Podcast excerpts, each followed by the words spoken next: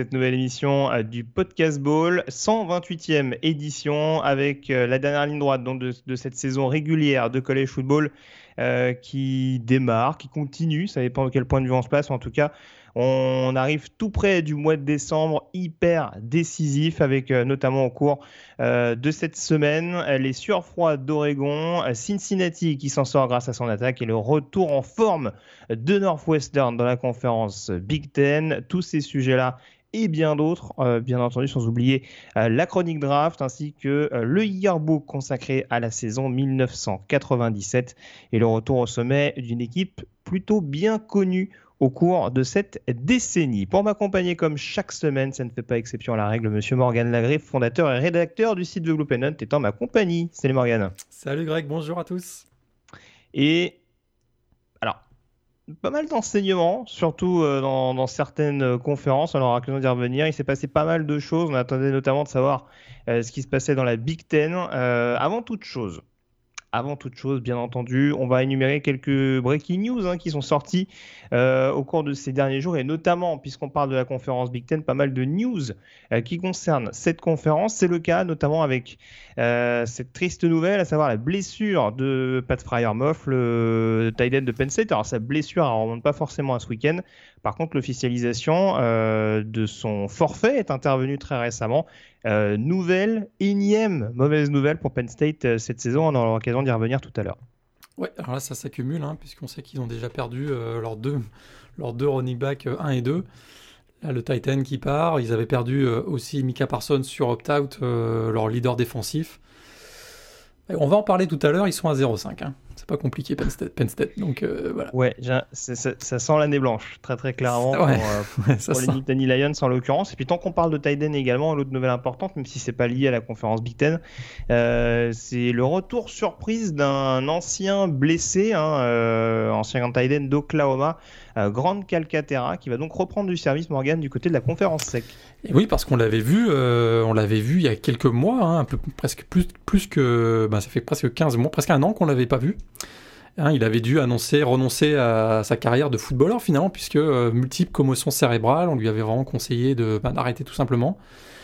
Et donc, Grande Calcaterra, Titan des Sooners euh, à l'époque, eh ben, va reprendre hein, du service et ben, il a remercié le programme de Norman, mais il va jouer du côté de Auburn à partir de maintenant. Donc, euh, il ne devrait pas jouer normalement euh, la fin de la saison avec les Tigers. Il devrait jouer l'année prochaine avec Auburn. Je trouve c'est euh, une belle, un beau, voilà, belle recrue pour pour Gus Malzahn et les, et les, et les Tigers.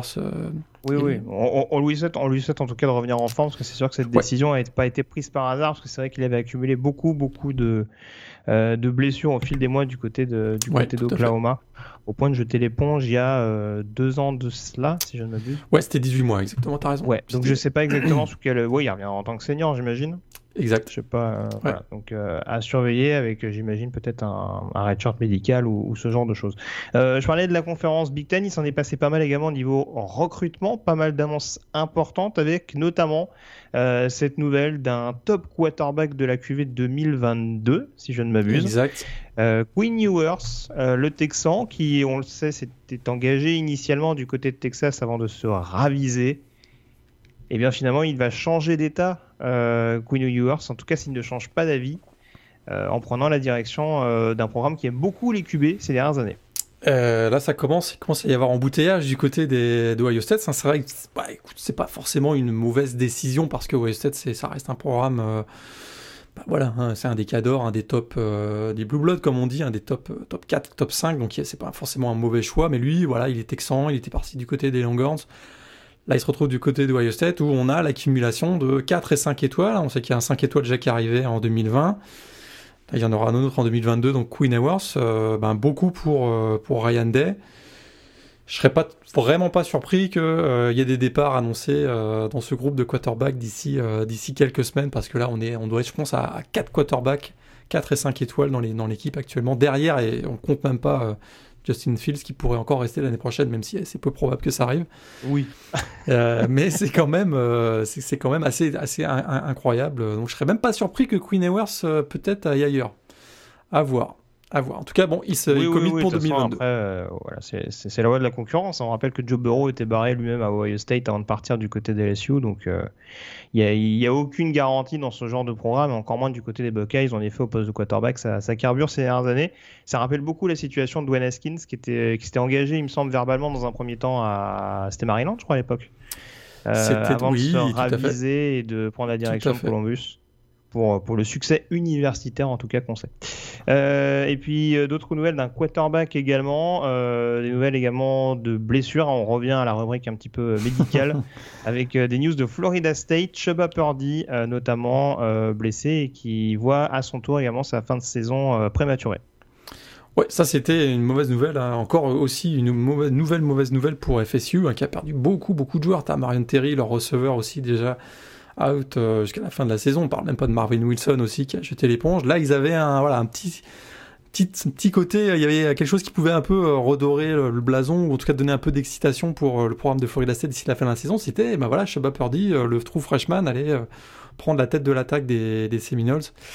Bah, ça aura duré un match parce que euh, blessé et euh, saison terminée pour lui malheureusement on le reverra que non il n'y aura pas de bonheur du côté de Tallahassee. On en restera à cette victoire contre North Carolina ça suffira largement. Tout à fait.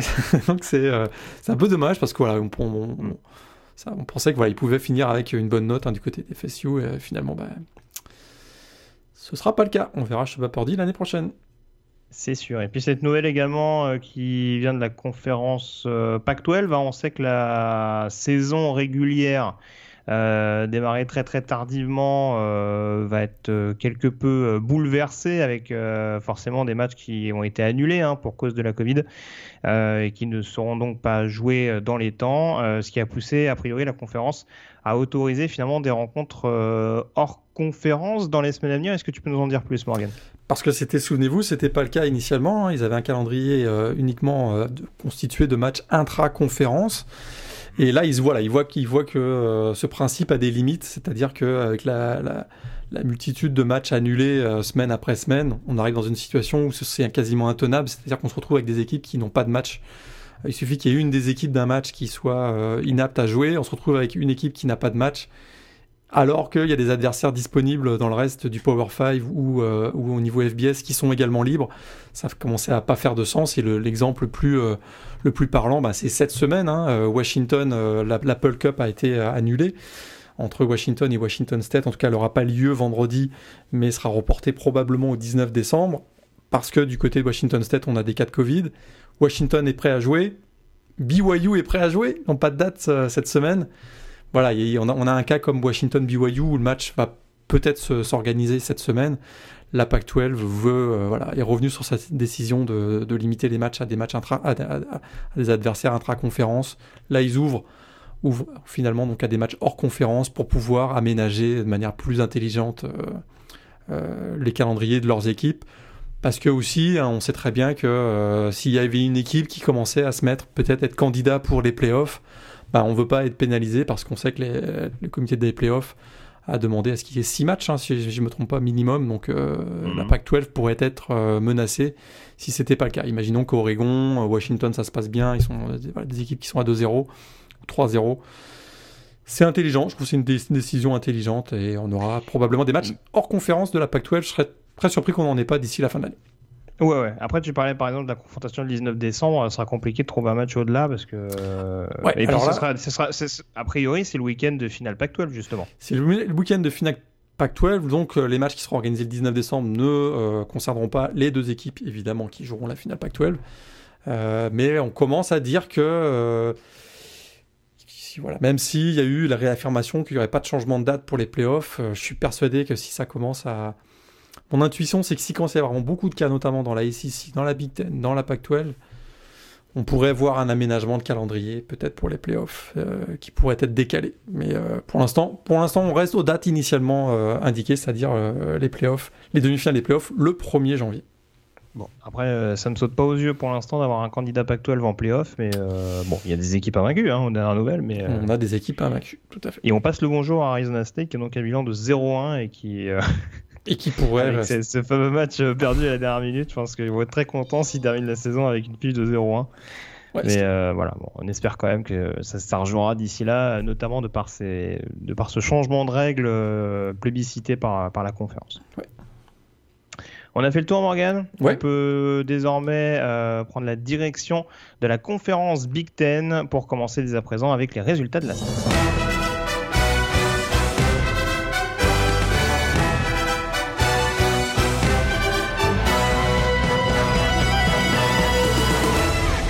Puisqu'on peut le dire, on avait quand même ce qu'on pourrait appeler des demi-finales hein, de conférence, vu euh, la manière dont les choses se goupillent euh, depuis euh, quelques semaines du côté de la, conférence Big Ten, vu comment les forces en présence se répartissent au, cours, des, premières semaines de compétition. on avait donc, je ne sais pas par lequel tu veux commencer, moi je... Alors, on a l'attaque et la défense, qu'est-ce que tu préfères? Allez, allons-y avec la défense. Ouais, on va commencer avec la défense, avec euh, donc la division Ouest, la confrontation, on en parlait la semaine dernière, entre les deux derniers vainqueurs de la conférence Big Ten, euh, Wisconsin, lauréat la saison passée, Northwestern, vainqueur il y a deux ans, euh, duel qui était donc sur le terrain des Wildcats et des Wildcats donc à réaction. On se rappelle donc l'année passée, ils étaient passés à côté de leur saison, et bah cette année, ils sont bel et bien de euh, face à Wisconsin avec euh, paradoxalement une attaque portée par le jeu aérien, mais aussi et surtout une attaque, une défense tout simplement énorme pour parfaitement museler les Badgers. Et encore un gros coup de chapeau à Pat Fitzgerald, hein, parce qu'on voit, on voit vraiment qu'il a implémenté, on en avait un peu parlé, mais il a vraiment implanté une vraie culture de la gagne, une vraie culture basée sur l'effort défensif, et ça passe par la défense. Même si, on va en reparler, l'attaque n'a pas été ridicule, notamment avec un Peyton Ramsey qui, à mon avis, a outplayed, comme on dit, euh, Graham Mertz, mais on va en reparler. Écoute, il n'y a pas... pas ce que tu dis, Morgan. Il y a pas, ouais, il y a, écoute, il n'y a pas de 4 et 5 étoiles, il faut le rappeler quand même à Northwestern. Hein. C'est ça qui est incroyable. On connaît aussi les restrictions euh, académiques hein, pour être recruté à Northwestern. Bah, il faut avoir, euh, faut avoir des bonnes notes, comme on dit. Hein. C'est-à-dire que euh, il y a des minima académiques. Donc voilà. Et effectivement, l'an dernier, ils ont fini 3-9. Mais ce qui est incroyable, c'est qu'ils sont à... pas de Fitzgerald hein, depuis 2015, c'est 44-26 pour un programme de Northwestern qui ne lutte absolument pas avec les cadors de la Big Ten au niveau, euh, au niveau du recrutement. Et voilà, et là on voit encore, c'est ce qu'on a vu euh, défensivement cette, semaine, c'est voilà, euh, tout à fait symbolique. Il gagne la bataille des turnovers, hein, qui a été très clairement l'un des facteurs essentiels de cette victoire de Northwestern, puisqu'il y a 5 ballons perdus par Wisconsin, un seul par euh, Northwestern. Fabuleuse défense hein, des, des, des, Wildcats. Hein. Euh, écoute, Wisconsin a eu 17, voilà, j'ai quelques stats pour illustrer un peu le match. Hein, c'est Wisconsin a eu 17 drives en 60 minutes, un seul drive, c'est conclu par des points. Et euh, il n'y a pas eu un drive de plus de 42 yards, donc c'est quand même assez euh, incroyable. Il y a eu 4 three and out, euh, donc 5, 5 turnovers. Et, euh, et Northwestern, c'est la, la stat qui tue. C'est la quatrième fois cette saison que Northwestern n'accorde aucun point en deuxième mi-temps. C'est complètement fou. C'est vraiment un, une combativité de cette équipe. Et on commence à voir des stars émerger dans cette défense. Hein, très clairement, je pense que tu vas, être d'accord avec moi. Un, un, joueur comme Brandon Joseph, euh, le freshman qui a été replacé hein, de sa, position de cornerback, cornerback pardon, au poste de safety pour euh, succéder finalement à Travis Willock hein, qui avait opt-out. Écoute, -hmm. il, il, est fantastique, quoi. C'est juste, il en est à 5 interceptions cette année. C'est la première fois d'ailleurs dans le. C'est la troisième fois seulement dans l'histoire de la Big Ten qu'on a un, un, joueur qui fait 5 interceptions en 5 matchs. Donc vraiment, il est, euh, il est dominant. Et on a des joueurs comme euh, Greg Newsom aussi de l'autre côté, euh, au poste de cornerback. Donc vraiment, domination défensive de, de, de, Northwestern. Et les semaines se suivent et se ressemblent. Ils sont à 5-0. Avec le calendrier qui est le leur, on va en reparler peut-être. Euh, ils sont peut-être pas si loin que ça des playoffs. Hein. ouais, je pense qu'il y aura quand même le test de la finale de, conférence, si bien sûr ils ne prennent pas les pieds dans le tapis euh, d'ici là, mais c'est sûr que, ouais, en tout cas, réussir à museler Wisconsin de cette manière-là. Alors, on le sait, les Badgers ont été touchés par, euh, des semaines de report précédemment, mais j'aurais pu leur trouver des circonstances atteignantes s'ils revenaient sur ce match-là. En l'occurrence, ils ont déroulé le week-end dernier du côté d'Ann Arbor avec plus de 40 points marqués. Alors Michigan et Northwestern, c'est pas vraiment la même dynamique cette année, c'est le moins qu'on puisse dire. Mais c'est vrai que là, c'est extrêmement appliqué. Alors après, bon, faudra que leur défense soit vraiment au rendez-vous jusqu'au bout parce que, bon, très clairement, si tu prends euh, les stats sur les troisièmes tentatives par exemple, on est à 3 sur 16 à Wisconsin, mais on est aussi à 2 sur 15 sur à Northwestern. Donc euh, il y a une bonne défense chez les Badgers aussi. C'est clairement pas le facteur qui leur fait perdre le match. Mais euh, voilà, il faudra peut-être être un peu plus complet. Après, tu le dis, voilà, je pense que c'est déjà, entre guillemets, un miracle, en tout cas une anomalie de voir Northwestern aussi dominant euh, d'avoir réussi à épingler euh, coup sur coup. Euh, je crois qu'ils avaient battu Iowa à Iowa, Purdue à Purdue. Tout à fait. Et là, ils arrivent en plus à battre Wisconsin quand même avec la manière défensive. Bon, c'est déjà une bonne chose. voilà, il y a, eu besoin d'une année pour, bien rebondir du côté de Northwestern. Et là, en effet, pour sa seule année, a priori, passée du côté de l'Illinois, Peyton Ramsey fait quand même pas mal de bien à cette, euh, escouade, ou en tout cas elle limite les erreurs offensivement pour bonifier le travail qui est fait en défense. Donc c'est vraiment de bon augure. Je ne l'ai pas dit, mais c'est le play call de la semaine. Et ça paraissait euh, euh, assez essentiel, a priori, de, de mettre en avant Northwestern. Surtout qu'il, alors j'allais dire, il rentre dans le top 10. Non, il le frôle en l'occurrence, puisqu'ils sont 11e désormais. Ouais, ça j'ai pas trop compris, compris qu'il se fasse euh, passer par Miami qui n'a pas joué ce week-end. Je t'avoue que. Euh, Déjà, et bon, Oregon, on aura l'occasion d'en reparler, mais j'ai pas été ébloui non plus par Northwestern, mais je trouve que la prestation de Northwestern était quand même plus notable que celle d'Oregon. Mais ça, après, encore une fois, on va distribuer les points un petit peu plus tard. Tout à fait. Et, en tout cas, euh, résultat assez plus que positif pour Northwestern qui s'affirme, comme tu disais tout à l'heure. Tout à fait. Probablement, pour moi, là, je termine avec la défense, la meilleure équipe le meilleur tackling de la Big Ten, c'est du côté de Northwestern. C'est vraiment impressionnant. Euh, la qualité des plaquages, c'est très. Voilà, on voit la touche euh, Pat Fitzgerald définitivement, l'ancien linebacker. On en avait parlé dans un yearbook euh, mm. récemment, l'ancien linebacker des, Wildcats. Voilà, on voit, on voit sa touche. Et, et puis attention, un calendrier. Il leur reste Michigan State, Minnesota, Illinois. Ça fait un bilan combiné de 5-9 pour ces trois équipes. Ça, quand même, ça sent bien. Ça, voilà, ça paraît être bien parti pour être 8-0. Euh, à la fin de la saison. Et ça, c'est quand même tout à fait, euh, tout à fait inattendu euh, du côté de Northwestern. Je suis d'accord avec toi. Faudra ensuite, si en finale face à Ohio State, ça risque une autre paire de manches quand même au niveau, niveau attaque du côté des Buckeyes, mais ils n'avaient pas été ridicules hein, quand ils avaient joué la finale de conférence il y a deux ans du côté de Oui, bien sûr. Donc, à surveiller. C'est la belle surprise de la saison en tout cas. Ouais, en tout cas, ce manque de respect pour Louis Smith et Illinois ne t'honore pas. Euh, on passe à l'attaque euh, désormais dans la division euh, Est. Alors, est-ce qu'on peut être un peu mitigé du côté des fans des Buckeyes? Parce qu'on a une nouvelle victoire convaincante d'un point de vue offensif, victoire 42 à 35, hein, malgré, quelques petites frayeurs, malgré quelques petites frayeurs pardon, en fin de match. c'est quand même une rencontre qui a globalement été dominée par les joueurs de Ryan Day. Par contre, ouais. tu es quand même un petit peu inquiété par les trois interceptions de Justin Fields sur ce match? Oui, il y a les trois interceptions de Justin Fields. On voit que euh, je pense que c'était la première fois de la saison qu'il a été vraiment mis sous pression par une défense agressive. Oui, oui, on parle bien de la défense d'Indiana.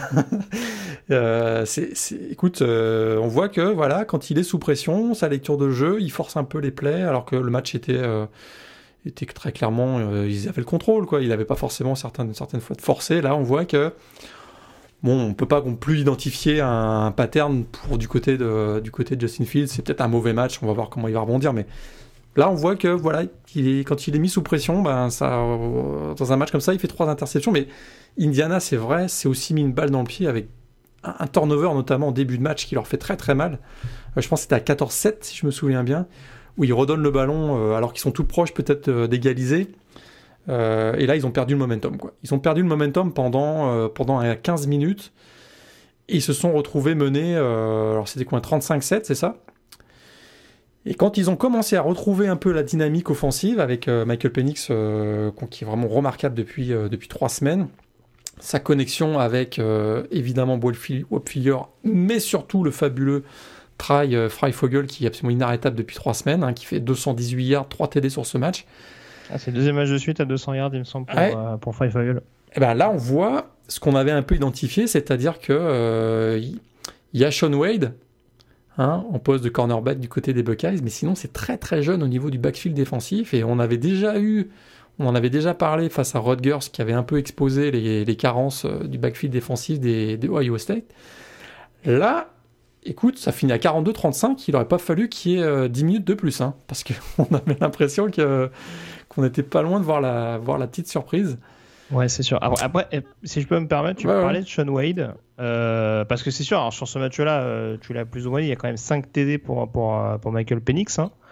Euh, bon, on dit beaucoup que c'est un quarterback mobile, etc.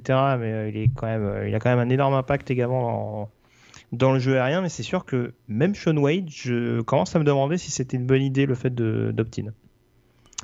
Parce que tu vois quand même des lacunes sur le domaine aérien. On l'avait vu quand même pas mal en difficulté, euh, pas mal en difficulté pardon, contre, contre Jahan Dodson euh, à Penn State. Et ça fait quand même euh, plusieurs matchs où on le voit contre des receveurs numéro 1 où il n'est pas particulièrement à son avantage. Alors on dira qu'il y a toujours le pick six, hein, c'est un super athlète qui a des bons instincts, tout ce qu'on veut, mais sur l'ensemble d'un match, je, me pose des questions. On sait qu'il y a eu un changement de coordinateur défensif également du côté d'Ohio State. Je ne sais pas à quel point ça peut avoir un impact, hein, même si c'est un ancien de la maison qui est revenu.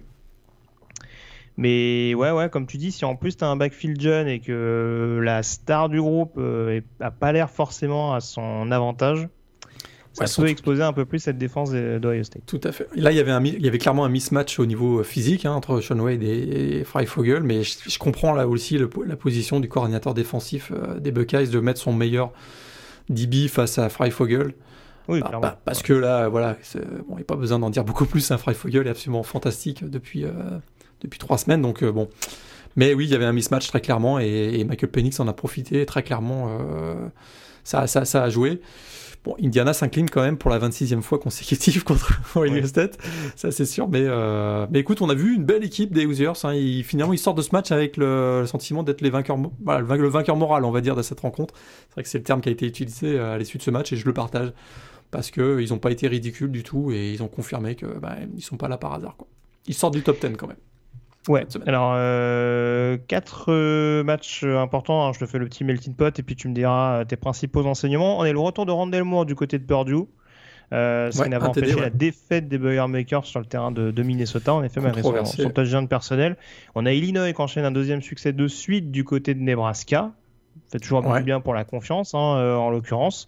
Avec le retour en plus, il me semble, de Brandon Peters au poste de, de quarterback. Exact. Et, euh, et puis les deux principaux résultats, euh, c'est Michigan qui a sorti les rames, hein, très clairement, pour aller s'imposer du côté de Rutgers euh, lors d'une triple prolongation et après avoir benché Joe Milton, le quarterback.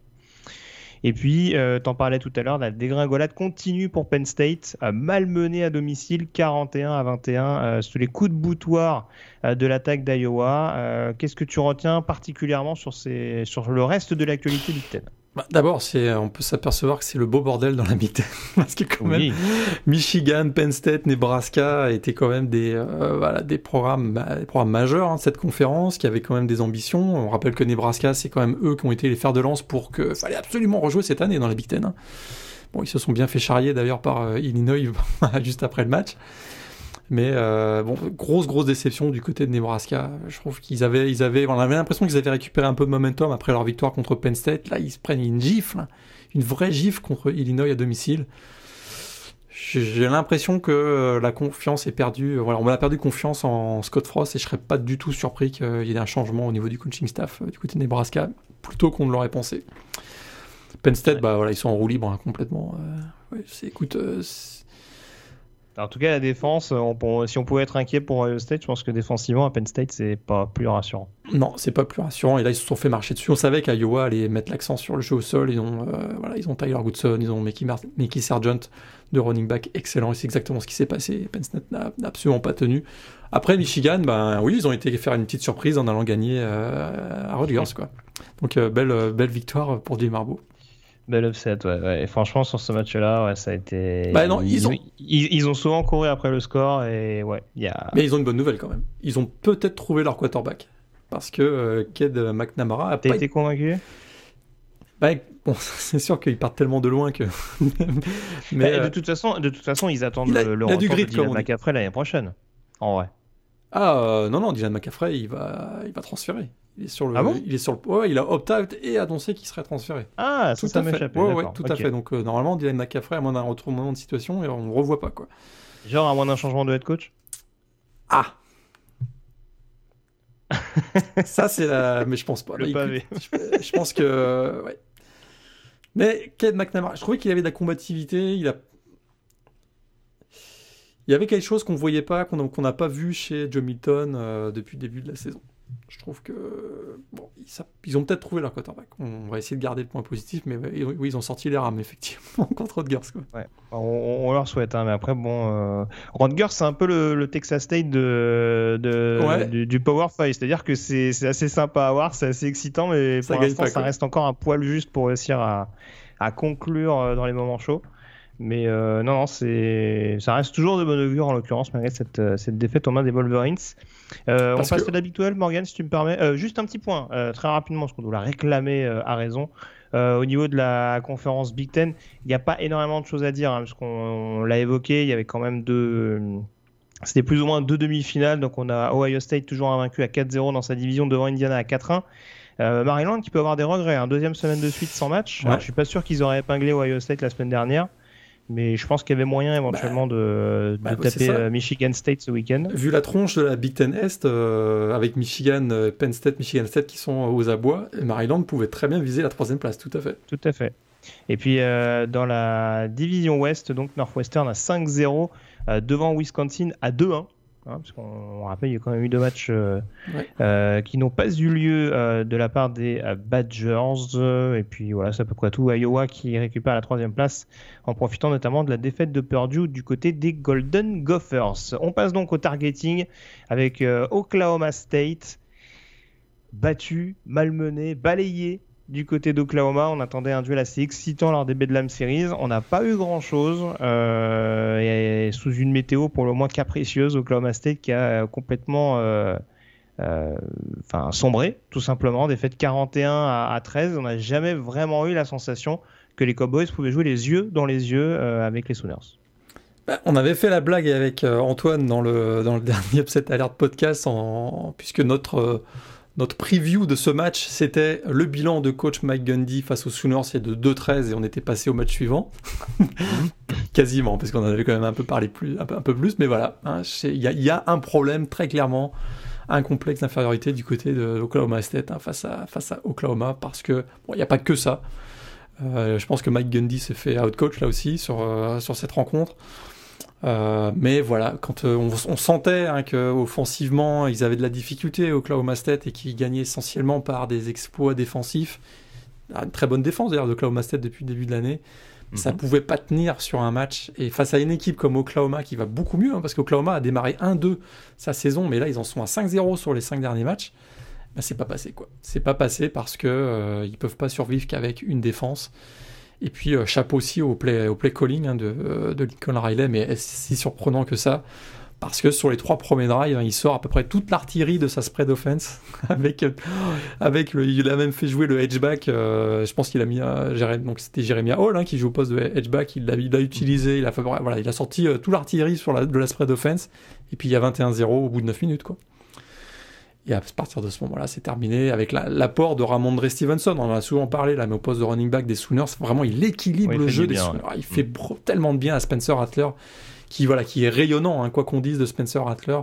Sur ce match-là, il est vraiment rayonnant. Il fait 4 touchdowns. Il est- il- il- on sent qu'il est en confiance parce qu'il sent très bien que si voilà, s'il se met à avoir un peu de difficulté à lire les défenses adverses, il pourra donner le ballon à Ramondre Stevenson. Et là, ben, voilà, Spencer Rattler en confiance, hein, déjà qu'on sait qu'il a, il a- il a une grosse confiance en lui, ben, ça fait mal quoi. Et puis là, c'est voilà, ça finit à quoi 41 à 13, c'est ça? Hmm. Ils ont jamais vécu vraiment hein, au- euh, Oklahoma State. On voit où, où était leur star. hein. Je on sait que Spencer Sanders a été, euh, a été leur quarterback sorti sur blessure après un sac en fin de premier quart-temps. D'ailleurs, il a eu beaucoup, beaucoup de difficultés face à la pression de Ronnie Perkins, hein, le defensive end des Sooners. Mais où était leur star hein Chuba Hubbard finit avec 44 yards au sol. Thailand Wallace finit avec 4 réceptions, 68 yards. Il n'y avait aucune chance, quoi. Aucune chance pour que Oklahoma, Oklahoma State s'en sorte dans cette rencontre. Et euh, bah voilà, écoute, euh, c'est encore, encore une grosse déception parce qu'on avait l'impression depuis le début de l'année que c'était peut-être l'année ou jamais pour Oklahoma State. Là, ça semble, il semble maintenant, être, puisqu'il y aura le, tie- ils ont le problème du tie-break avec Oklahoma. Mm. Ça, ça, reste, ça, reste, excitant à suivre dans la Big 12. Hein. Si tu me permets, je ouais, ouais, tout à fait. rapidement. Alors, juste pour info, les conséquences au niveau de la P-Top 25, hein, c'est que Oklahoma State dégringole donc à la 21e place. Euh, ils sont d'ailleurs dépassés forcément sur ce match-là par, par Oklahoma, qui grimpe désormais au 14e rang au niveau du ranking. Et puis dans la division, on a donc euh, Iowa State hein, qui a balayé Kansas State également de son côté 45-0. Euh, bon, on sait que les Wildcats sont un peu en difficulté désormais depuis la blessure de Skylar Thompson. Euh, encore un énorme Brice Hall. Eisman, ou... Euh, il, est, incroyable, il tourne à 100. Je sais pas, mais on a un gros candidat pour le titre de principal prospect au, poste de running pour la draft 2022. Le moteur, c'est impressionnant. Quoi. Brice Hall, puis vraiment, euh, quel que soit l'adversaire, il donne tout. Hein. C'est assez étonnant. D'ailleurs, je pense qu'il il, égale un. C'est le huitième match d'affilée avec au moins 100 yards et un touchdown. Et il égale un record qui a été détenu par Ladanian Tomlinson et Tiki Barber quand même. Donc euh, bravo à lui. Voilà. Donc euh, Iowa State donc à 6-1 dans la division, devant Oklahoma à 5-2. Texas et Oklahoma State qui suivent avec une fiche de 4-2. Et j'ai même envie de te dire, derrière il y a Kansas State et West Virginia à 4-3. Alors Kansas State, j'ai expliqué que c'était un peu compliqué. West Virginia reçoit Oklahoma ce week-end, Tout à fait. Il faudrait qu'il y ait entendu. Dans le jeu des tie-break, West Virginia est officiellement, ils sont pas éliminés. Tout à fait. Ouais, c'est ça. Et ben, en, tout, en, tout, cas, une victoire des Montagnards, ça peut les relancer. Il y a un Texas Iowa State d'ici la fin de la saison qui va être assez excitant à suivre. Tout à fait. Donc, euh, ouais, ouais. Euh, ça... Ça, peut vraiment se rééquilibrer et jouer au tiebreaker. Là, le moindre match reporté, parce qu'il y en a quelques-uns. Hein. Euh, il y a notamment Oklahoma State qui avait son match à Baylor, il me semble, qui a été reporté. si là, il y a un match reporté, ça va coûter cher à celui qui le, qui le jouera pas. Hein. Tout à fait. Tout à fait. Et en cas de. Quelque chose que j'ai appris euh, cette semaine, mais en cas d'égalité, imaginons, entre Iowa State, Oklahoma et Texas, ce qui est possible. Euh, dans ces cas-là, donc comme ils se sont battus, euh, ils finiraient entre trois avec un bilan de 1-1. Chacun a une victoire, une défaite face, face aux deux autres. Dans ces cas-là, ce qu'on fait, c'est qu'on prend le, le, résultat du match contre le quatrième, c'est-à-dire qu'on regarde les résultats du quatrième. Et là, il pourrait y avoir un cas où Kansas State finirait quatrième et à ce moment-là, c'est le seul scénario qui priverait euh, Oklahoma de la finale de conférence Big, 12 a priori. Donc, euh, assez étonnant, mais ça a l'air quand même d'être bien parti pour Oklahoma, je trouve, dans cette euh, vu la trajectoire, le momentum. Bah là, normalement, s'ils si, si, gagnent à West Virginia, ils ont joué tous les gros. Hein. Tout à fait. Là, je les vois, je les vois quand même vraiment, je serais surpris qu'on n'ait pas Iowa State, Oklahoma en finale de conférence Big 12, Big 12 euh, d'ici quelques tout, tout dépend de ce fameux Texas Iowa State. Je disais, euh, Iowa State, moi, mon, ma grande inquiétude, c'est toujours ces trous d'air sur des moments un petit peu euh, chauds. Et bon, on connaît mon amour pour Brock Purdy et sa régularité, donc voilà, c'est toujours ça qui me fait qui me fait un petit peu peur. Mais non, c'est une équipe qui est pétrie de talent et qui en effet a largement les moyens d'inquiéter l'équipe de Kansas qu'on voit de Texas pardon qu'on voit depuis le début de la saison. Donc Kansas, j'en parle pas, bien sûr. Bien sûr qu'ils vont les inquiéter. et Kansas, a priori, il y a un peu de matière pour le faire. Euh, on passe à la Pac-12 euh, désormais avec Oregon qui a enregistré un troisième succès en trois matchs. Mais que ce fut dur contre UCLA avec euh, les retrouvailles notamment avec, avec Chip Kelly du côté de, de Stadium. Victoire 38 à 35 d'Oregon. Euh, ça n'a pas toujours été très rassurant hein, de la part des joueurs de Mario Cristobal, mais ça gagne au bout du compte. On va dire que c'est l'essentiel pour l'instant. Ouais, ils sont tombés sur une bonne équipe de UCLA quand même. Hein, ouais. Euh, franchement, ils n'ont plus rien à voir avec le match contre Colorado. Parce que, Tout à fait. On avait parlé rapidement du match contre California où ils ont été assez fringants à domicile. Euh, là, ils ont vraiment donné du fil à retordre aux, Ducks. J'ai trouvé qu'effectivement, et pourtant, ils étaient privés de Dorian Thompson Robinson, hein, leur quarterback titulaire. Donc, on a vu le freshman Chase Griffin et. Écoute, euh, on a vu qu'un Demetrius Felton est, très bien utilisé. on a été assez vache avec Chip Kelly depuis euh, quelques mois, voire depuis, depuis son arrivée à UCLA. J'ai vu des choses qui ressemblaient à la Blur Offense. Je veux pas, je veux pas m'avancer. Mais on commence à voir peut-être Chip Kelly, voilà, on a été peut-être impatient avec lui. Hein. c'est vrai que ça fait quoi C'est sa troisième année seulement là peut-être qu'on a été impatient et que ça prend un peu plus de temps à faire passer le message et que le recrutement euh, aussi, ça prend plusieurs années. En tout cas, bref, c'est pas une victoire pour UCLA, mais il perd 35-38 face à une, équipe d'Oregon qui a été, ouais, c'est peut-être le, moins bon de leurs trois premiers matchs depuis le début de la saison, on va dire ça. Mais ça gagne quand même, ils sont à 3-0 Oregon. On voit qu'il y a quand même une bonne connexion entre euh, Tyler Shaw et Devon euh, Williams notamment sur, mm. sur ce match-là. Mais écoute, euh, effectivement, j'ai peut-être plus retenu la bonne prestation du UCLA que le- la troisième victoire en trois matchs d'Oregon sur cette rencontre-là, effectivement. Ça. Il y a eu plein de vainqueurs moraux, en fait. euh, Oui. C'est ça qui est formidable. Mais j'ai hâte de voir à UCLA euh, si, s'ils arrivent à resserrer un peu au niveau défensif. T'en demandes beaucoup à Chip Kelly. Hein, et même à Oregon, il n'était pas réputé pour sa défense, malgré les super prospects qu'il avait euh, dans sa manche. Donc, euh, mais oui, oui, très clairement, c'est sûr que ça peut être une équipe. euh, Bon, là, forcément, du temps, il n'en aura pas beaucoup cette année. Non, Je pense d'un point de vue calendrier, mais euh, ouais, pourquoi pas, hein, d'ici l'année prochaine, si les choses se, se goupillent bien. Après, on va pas se mentir, hein, euh, Thompson Robinson, avec tout le talent qu'il a, euh, c'est Mais- aussi une machine à turnover. hein. Je, Ouais, pense- je me suis- suis pas sûr que ça aide euh, énormément quand tu essaies de mettre un système offensif en place. je me suis quand même posé la question est-ce que, euh, est-ce que UCLA n'aurait pas gagné avec Dorian Thompson-Robinson ce match-là? Je t'avoue que. Hum, je sais pas. J'ai, j'ai des... bon, après, il y a deux interceptions pour Griffin sur ce match-là. hein. Je pense qu'il aurait pu les faire aussi. Mais bon, je vais pas, je vais pas être mauvaise langue gratuitement sur un match qu'il n'a pas joué. Euh, les deux autres résultats importants euh, dans la Pac-12, deux équipes qui restent invaincues également, c'est Washington, vainqueur de Arizona, euh, 44 à 27. J'ai presque envie de dire le score s'est resserré par la suite avec notamment un garbage time pour les Wildcats, mais euh, tellement euh, Washington était au-dessus. Euh, et USC qui continue, qui s'est fait moins de frayeur en tout cas que sur ses deux premières sorties, victoire du côté de Utah 33 à 17. Ouais, euh, on a vu un bon Slovis hein, sur ce, sur ce match-là. Enfin bon, il fait quand même euh, de, de- enfin, il fait une interception qui, a- qui aurait pu coûter cher. Et euh, c'est surtout la défense, hein, la défense de USC sur ce match-là qui, euh, a été plutôt, euh, convaincante avec trois sacs, trois interceptions. Ils ont évité, ils ont évité de se retrouver encore à, gagner le match dans les deux dernières minutes, on va dire du côté de USC. C'est pas encore ultra convaincant, hein, c'est sûr, mais ils sont à 3-0. Je pense pour eux c'est l'essentiel maintenant. Ils vont viser. ils vont viser le Rose Bowl, hein, très clairement. Ouais, c'est sûr. Alors, du niveau de la Pac-12, jeu de classement rapidement, hein, mais encore une fois, il n'y a pas eu beaucoup de prestations. On a Oregon à 3-0 et Washington à 2-0 au nord, et au sud, on a USC à 3-0 et Colorado à 2-0. Ouais. Les Buffaloes qui ont vu leur match reporté contre Arizona State. Ouais, Donc, un- a priori, on s'achemine quand même sur un duel entre ces deux fait. équipes respectives dans les divisions euh, concernées. tout à fait. Juste un petit mot, un très bon Jermar Jefferson euh, côté de Oregon, de Oregon State, le, le running back, Oui, qui a été, comme qui a souvent. été- ouais. qui a été très bon. On Ouais, parle pas souvent d'Oregon State. California. euh. Petite déception, California. J'avoue que je m'attendais à mieux, notamment à UCLA euh, qui perdent euh, chez les Bruins. C'est pas une sensation en soi. Et c'est vrai qu'ils ont quand même été dominés de la tête et des épaules. Donc, euh, ouais, je. C'est pas bien fameux euh, ce qu'on voit de la part des Golden Ouais, Bears. euh, ça- même s'il y a eu la table de Cameron Bynum ou ce genre de choses, euh, on peut quand même s'attendre à mieux de la part de- du programme de Cal. Tout à fait. Et samedi prochain, alors on, est, on sera dans Rivalry Week, ou en tout cas à peu près ce qu'il en reste pour cette semaine 12. là, mais euh, on a un California-Stanford de game avec deux équipes à Oui. 0-2 et c'est pas très beau à voir. Ouais. Ouais, ouais. Et, ouais. et pour Stanford, je pense que s'il y a lourde défaite à California, je pense que David Cho euh, peut, se... peut se voir montrer le, le chemin de la compta assez vite.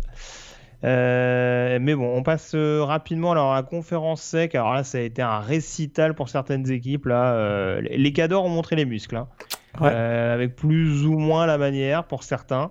En tout cas, Alabama qui s'est éclaté contre Kentucky, victoire 63 euh, à 3.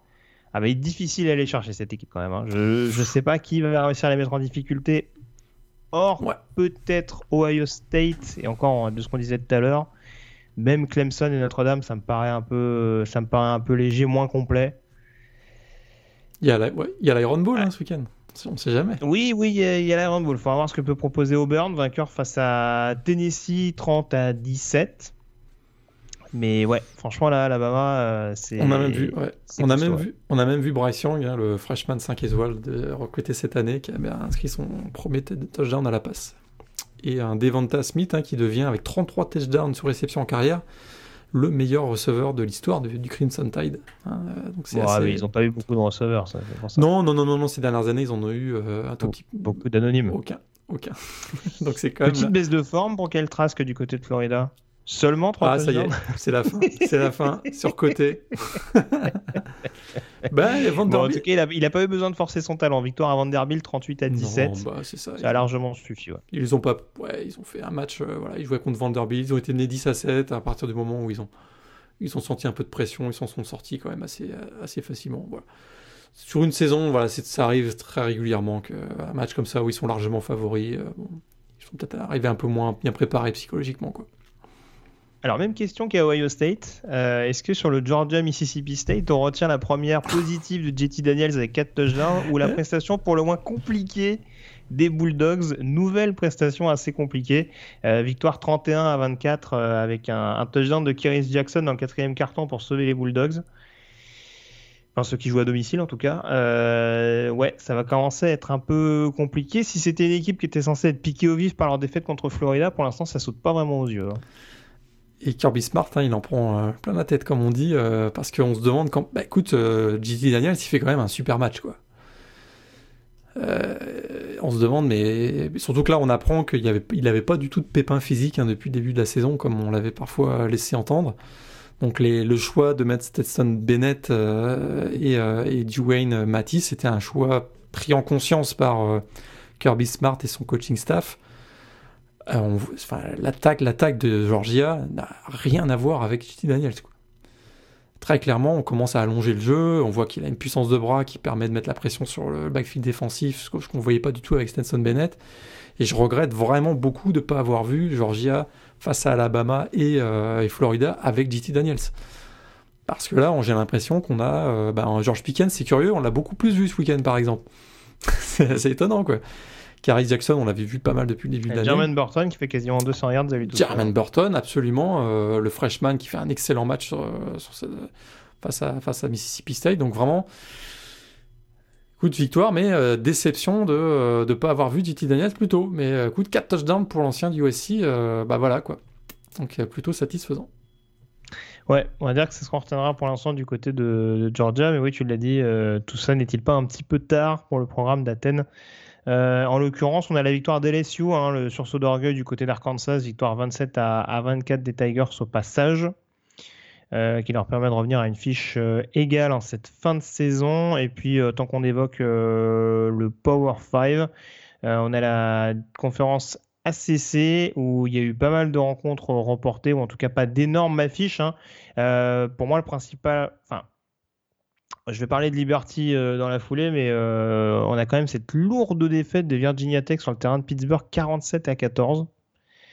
Euh, je voyais pas un si gros écart que ça avec les Panthers. Et puis euh, donc ce coup de force d'NC State qui continue sa belle saison en s'imposant face à Liberty en créant l'upset. Hein. C'était difficile à croire en début de saison. réussir l'upset donc en battant les Flames, victoire 15 à 14 dans une rencontre, vous l'aurez compris, extrêmement euh, serrée. Ça s'est joué à un safety en l'occurrence pour le, pour le Wolfpack. Euh, mais résultat positif pour s'affirmer comme une des comme une des équipes du top 5, hein, on peut le dire, de la conférence ACC. Oui, ça c'est euh, sûr pour NC State, hein, de, à partir du moment où ils ont perdu leur quarterback titulaire, moi je n'étais pas extrêmement optimiste pour eux. Ben écoute, ils s'accrochent bien, effectivement, à la cinquième place de la, la conférence euh, ACC face à une équipe de Liberty bah voilà, qui avait gagné sur un field goal de, euh, à l'arraché contre Virginia Tech. Là, ils se retrouvaient dans la même situation. Bah, cette fois-ci, ils se sont fait bloquer le field goal qui aurait pu être celui de la victoire pour Liberty finalement. Bah, c'est leur première défaite pour, euh, pour, les, pour les Flames. Côté Pittsburgh, effectivement, bah, on, voit, on voit que du côté de Virginia Tech, ils commencent à payer leur, la, multiplication des joueurs qui sont écartés, qui manquent d'entraînement, etc. Mais écoute, c'est une belle performance effectivement pour pour, euh, pour, les Panthers que j'avais pas forcément. J'ai été aussi surpris par l'étendue de, des dégâts, on va dire, et par la belle victoire euh, de Pittsburgh pour ce match. Quoi. On passe au groupe of five. Euh, alors juste le classement hein, très rapidement parce que ça c'est sûr que je l'ai pas donné. Alors attends, tac tac tac que je retrouve ça tout de suite. Je l'ai sous les yeux en plus. Euh, dans la CC en tout cas, euh, beaucoup de matchs reportés. Hein. Ce week-end, Notre-Dame en tête avec une fiche de 7-0 devant Clemson et Miami à 6-1. Les Tigers notamment concernés par le report hein, du côté de Florida State. On sait que ça a créé une très bonne ambiance d'ailleurs entre les Seminoles et les Tigers, vu que ces deux programmes qui s'adorent ces dernières années. notamment depuis la prise de pouvoir de Clemson au niveau de la conférence. Et puis euh, dans la SEC, donc euh, à l'Est, Florida en tête avec une fiche de 6-1 devant Georgia euh, à 5-2, hein, sauf faux pas, donc Florida qui file vers la finale de conférence, sachant qu'il y a le tiebreaker donc en avance. Je ne sais plus combien de semaines il reste de compétition, il doit en rester deux ou trois, je pense. ouais. Dans... ouais, je crois que c'est ça. Et Alabama, donc en tête à 7-0 dans la division Ouest, devant AM à 5-1 et Auburn à 5-2. Victoire impérative donc pour les Tigers pour espérer encore croire à une finale de conférence euh, qui apparaît malgré tout quand même relativement utopique, en tout cas à mon sens. Euh, le Power 5, le groupe of 5 pardon, dont je parlais tout à l'heure. Euh, alors je suis pas doué en calcul. Il me semble que Cincinnati a validé son ticket pour la finale AAC. Euh, on vantait beaucoup la défense ces dernières semaines. Bah, cette fois-ci, c'est l'attaque Camille Bleuchoff.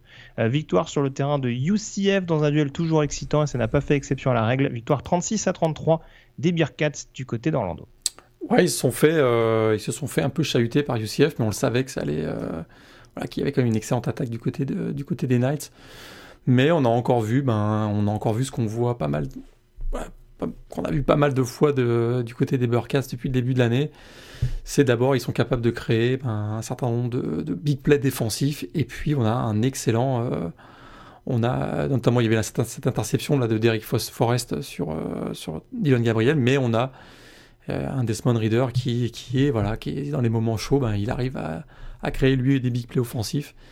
Et ben Cincinnati, hein, il, il, sent, il sent le jeu quand même. Je trouve que c'est un ouais, dont, on, dont on parle peu parce que forcément il n'est pas très spectaculaire et il interroge beaucoup sur sa capacité à être performant à l'échelon supérieur, mais euh, il a quand même des bons réflexes et c'est un joueur que je serais curieux de voir justement euh, dans une franchise, voir comment il évolue. Ça peut être un bon backup à l'échelon supérieur. Hein. Écoute, en tout cas, euh, en tout cas, c'est le MVP de la saison dans la conférence américaine a priori, et je suis d'accord avec toi. Il a, des choses intéressantes. Il est surtout très athlétique. Hein. On sait que bah, actuellement, les quarterbacks très athlétiques dans la NFL, on aime ça, donc pourquoi pas. Et puis euh, l'autre résultat important dans la conférence américaine, même si la finale n'est pas validée officiellement, en tout cas ils ont fait un très très grand pas. Mais que ce fut dur pour tout ça à domicile euh, face à Tulane. Euh, victoire 30 à 24 sur une double prolongation et surtout sur un pick 6 en faveur des Golden Hurricanes. beaucoup mis en difficulté. Hein. Il y avait 14 à 0 pour Tulane à l'entame du dernier quart. ça passe encore du côté de tout ça. on se fait des frayeurs. On rappelle qu'ils avaient battu SMU un peu à l'arrache euh, la semaine passée. Mais là, sur, sur ce match-là, ils ont quand même perdu leurs deux premiers quarterbacks. Hein. Euh, Zach Smith est euh, sorti sur blessure, son backup Seth Boomer aussi, donc ils se retrouvent avec le troisième QB, donc David Breen. Ils s'en sortent, bah, ils vont en prolongation sur une passe à Maria absolument phénoménale. Et, et, derrière, effectivement, il y a un big play défensif, mais on va en reparler tout à l'heure, je pense. En tout cas, un pick six de la victoire tout à fait. Je pense qu'on en parlait en effet. Euh, et puis, on ne peut pas parler, on peut pas faire un débrief des résultats de la semaine sans parler de la Sun Belt avec euh, notamment cet énième coup de force de Coastal Carolina. La victoire donc de Coastal Carolina face à Appalachian State. On l'avait dit en début de saison de toute façon.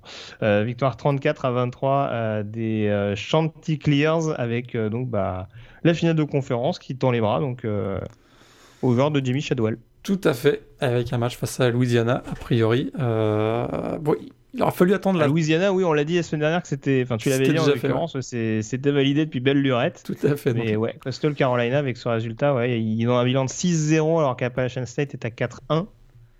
Donc euh, là, a priori, avec le tiebreaker en plus, euh, ce sera bon pour. On a encore vu. On a encore vu un très bon Grayson McCall, enfin très bon on voit que bon, la, défense d'Appalachian 7 les a quand même bien embêtés. On voit que c'est une équipe très expérimentée, euh, très solide défensivement. Mais Grayson McCall a réussi les big plays au bon moment. Hein. il finit avec trois touchdowns et il gagne sur la fin. Euh, écoute, c'est une équipe qui a un gros, gros, gros momentum. On voit qu'avoir avoir un vrai momentum au niveau college football, c'est essentiel. Et là, ils, sentent, ils se sentent invincibles. Et écoute, ils sont toujours à 8-0. Et euh, on rappelle quand même que pour beaucoup d'analystes, hein, Costa Carolina a été, donné dernier dans la Sun Belt quand même, dans cette division. Et là, il se retrouve, euh, il se retrouve euh, aux portes de la finale. Exactement. Et puis dans la AC, donc euh, Cincinnati, donc avec un bilan de 6-0, Tulsa est à 5-0 de son côté dans la division. C'est mieux avec le tiebreaker, il me semble que c'est un peu râpé désormais.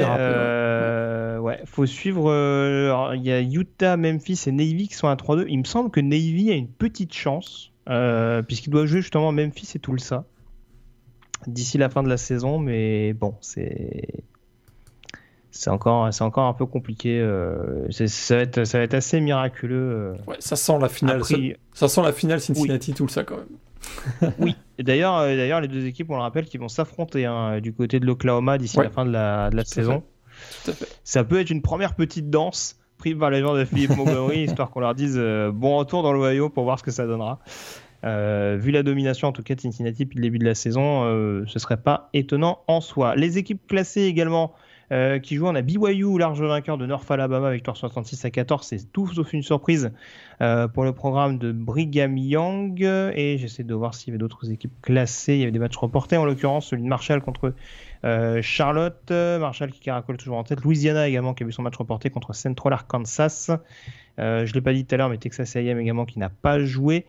Euh, qu'est-ce qu'on avait d'autre au niveau des résultats importants du groupe of five? On avait un petit Nevada San Diego State du côté de la Mountain West avec une victoire importante hein, pour Nevada, victoire 26 à 21 pour rester invaincu. Ils sont à 5-0 effectivement. Voilà, résultat important parce qu'il y, y, a la victoire de Boise dans le même temps sur le terrain d'Hawaï. Tout à fait. Et il y a un très sympathique Boise San Jose State qui s'en vient. Exactement. Donc c'était c'était vraiment un résultat euh, très très important à bonifier de la part des joueurs de, de, de euh, donc voilà pour là-dessus. Et puis dans la MAC également, ça continue de sourire pour Buffalo, victoire 42 euh, à 17 sur le terrain de Bowling Green. Avec un Jared Patterson fabuleux, encore 301 yards au sol sur ce match. Donc, ah, c'était pas gagné. Hein. cette défense, c'était pas gagné. Hein.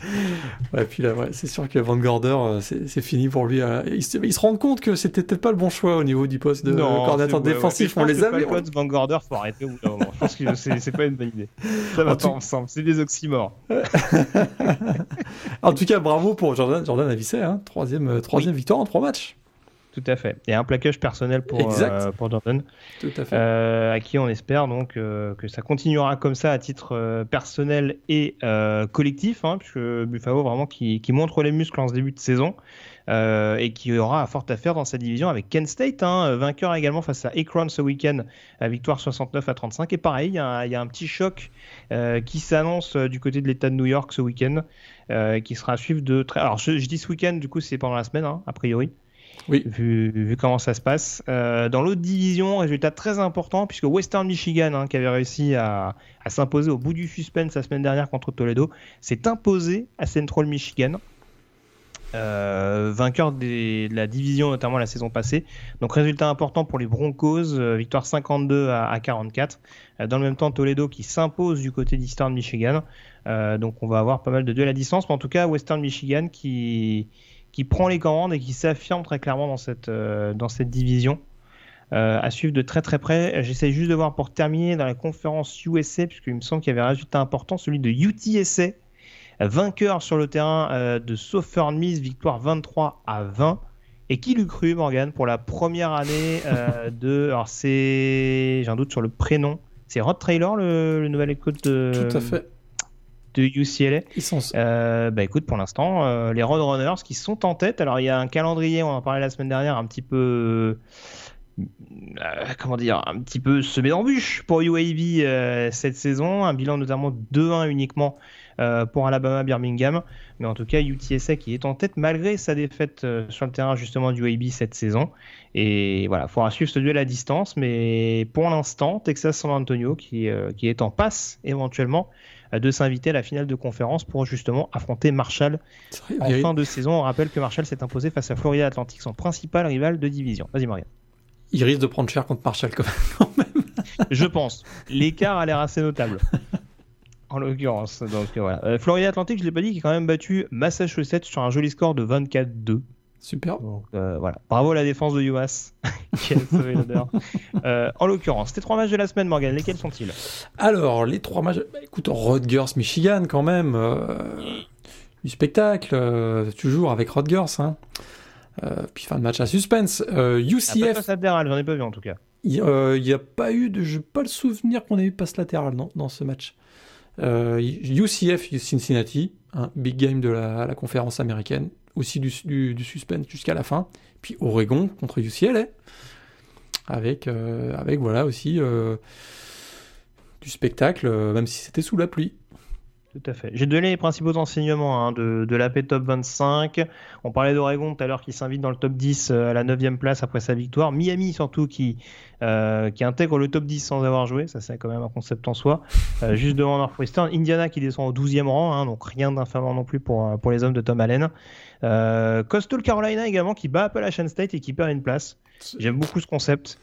Devancé par Iowa State qui a quand même affronté Kansas State clopin-clopin en cette fin de saison. Il y a toujours des mystères qui, qui m'impressionnent. Texas également 20e. Ils ont joué Texas ce week-end? Non. Hein. non, non, ils devaient jouer contre Kansas. Le match a été annulé. ah, c'est du bon délire. Euh, et on a North Carolina également qui réintègre le top 25, euh, toujours sans jouer. Hein. Euh, donc North Carolina qui réintègre le top 25, en l'occurrence juste derrière tout ça. On a fait le tour donc sur les principaux résultats de la semaine, sur la majeure partie d'ailleurs des résultats de la semaine. On passe à la chronique draft.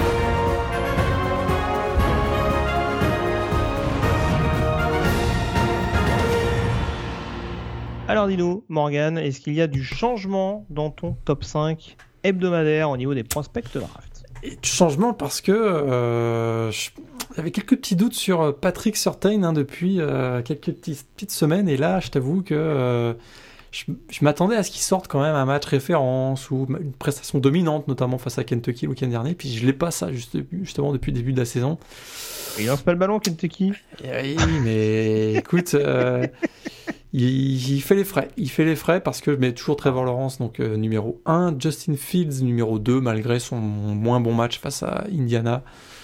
Ça reste quand même. Euh, on n'a pas suffisamment d'éléments négatifs euh, pour lui, donc je le laisse numéro 2. Mais je remets Alex Leatherwood, que j'ai trouvé très bon depuis deux semaines. et Najee Harris pourrait vous le confirmer. Donc je le remets, donc le, le tackle offensif de Alabama, Alex Leatherwood numéro 3.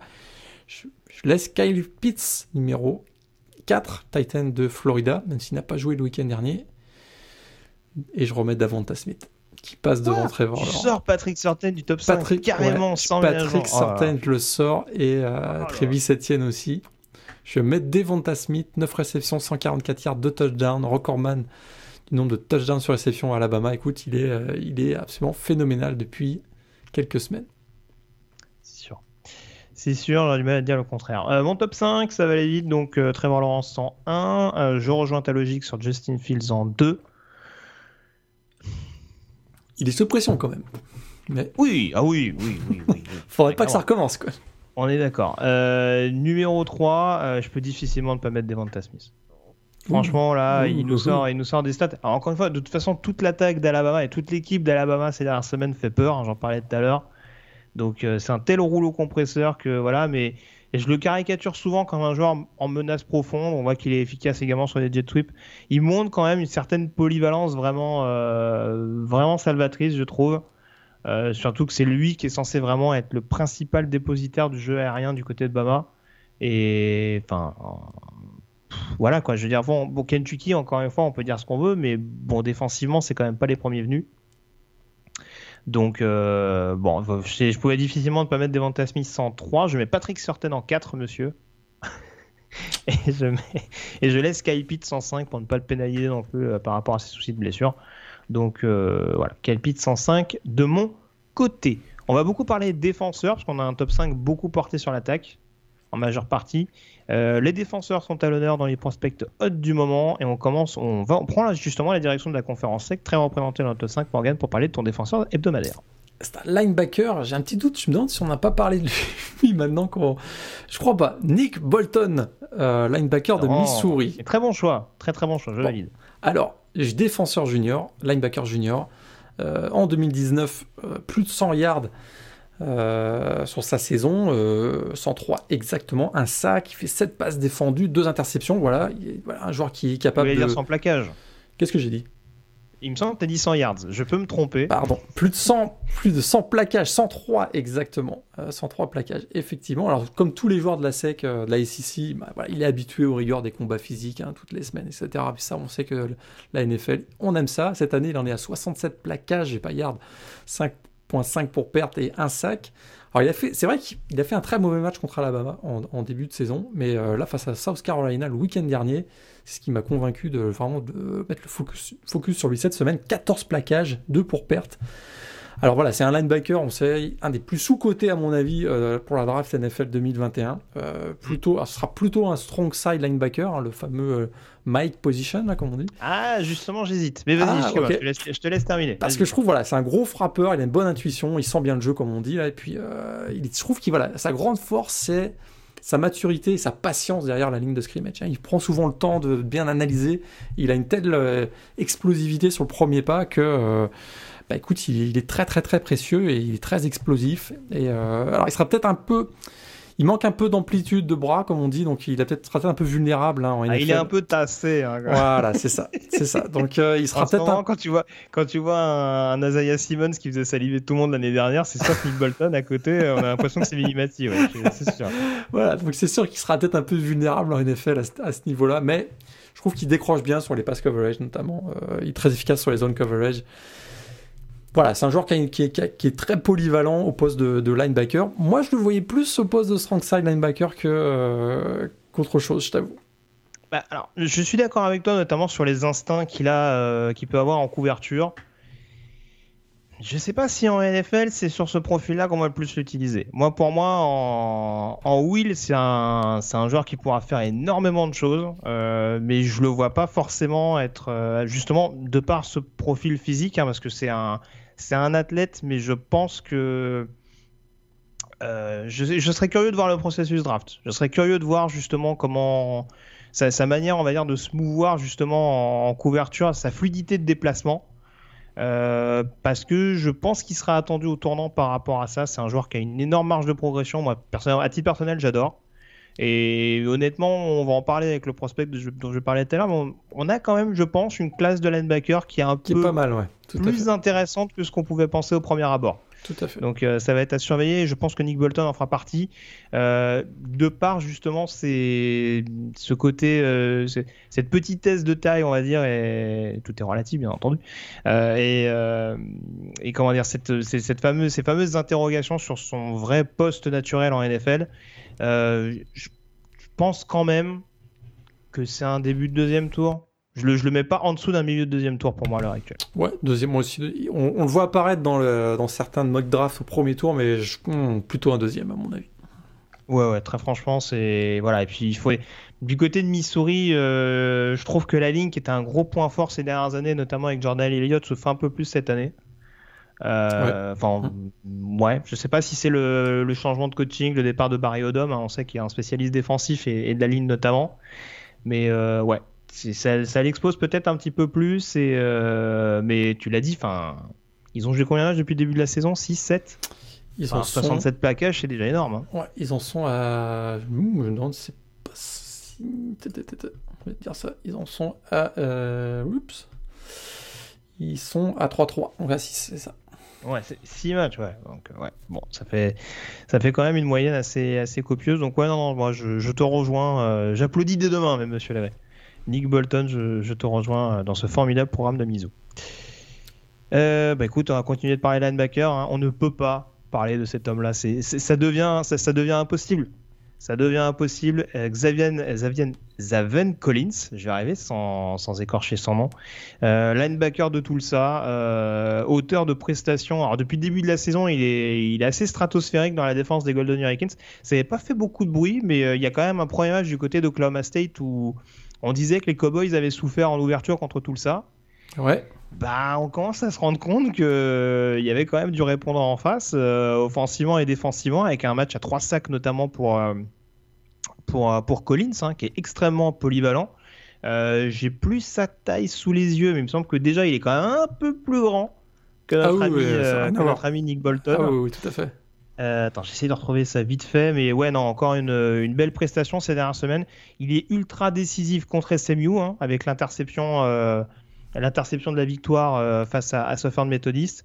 Euh, là, c'est lui qui va aller chercher le pick six en prolongation pour, euh, permettre à, à de, battre Tulane et de s'éviter une nouvelle frayeur. Euh, et puis voilà, et puis il y a quasiment un turnover sur chaque match depuis le début de la saison. À UCF, il est précieux. Euh, contre East Carolina, où ils sortent les rames euh, sur un match qui était a priori à leur portée, euh, il crée un turnover également. Donc c'est vraiment un joueur précieux. C'est 6-4 au niveau de la taille. Donc là, tu vois, en termes de couverture, surtout de par ce qui monte ces dernières semaines, je pense que c'est un linebacker qui va faire un peu plus saliver les scouts, hein, non, pas que ça lui garantisse une, meilleure carrière NFL, mais c'est vraiment un joueur qui, qui grimpe à vitesse grand V dans la hiérarchie. je mettais Bolton en deuxième tour, je pense que Collins, là, il est début deuxième tour, il va commencer à flirter avec le premier, je pense à ce rythme-là, il va commencer à flirter avec le premier.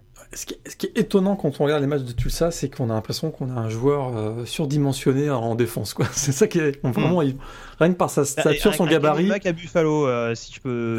c'est pas exactement le même poste, mais c'est un peu la même logique. C'est ça. ce qu'il fout là-bas, quoi? C'est ça. On a l'impression qu'il y a un joueur NFL dans la défense. Que il est vraiment très imposant, très spectaculaire et euh, il sent bien le jeu, gros plaqueur, puis très polyvalent aussi. T'as tout dit, quoi. Donc euh, vraiment de profil très intéressant. Je vous invite à voir, hein, à suivre tout ça de, près. On verra ce qu'il va donner contre Cincinnati. Ah. Bon, il, bon, va, il va pas faire des miracles tout seul non plus. Hein. Euh, je l'ai dit, il n'y a pas que des victoires étincelantes pour tout ça depuis le début de la saison, malgré son, ah, malgré son, rendement hyper impressionnant. Mais euh, ouais, Zaven Collins, joueur très très clairement à surveiller sur, sur, le, sur le poste de linebacker. Et je le disais avec Bolton, avec, avec Moses, avec, avec Parsons. Gabriel Cox n'a pas oublié. Il y a du monde. Euh, Owusu Koramoa, que tu connais un petit peu. Tout à fait. Ah, pas le même profil, mais, ouais, tout à fait. Ouais. ouais. ouais, Pas le même profil, mais en tout cas, en termes de polyvalence, euh, c'est pas mal. C'est. Il est moins. C'est dur de dire ça euh, pour Collins, mais ouais, il est. C'est moins une brutasse, physiquement parlant. mais en tout cas, il y a de la viande. on a fait le tour en tout cas sur cette chronique draft. Passons désormais à la chronique Yearbook.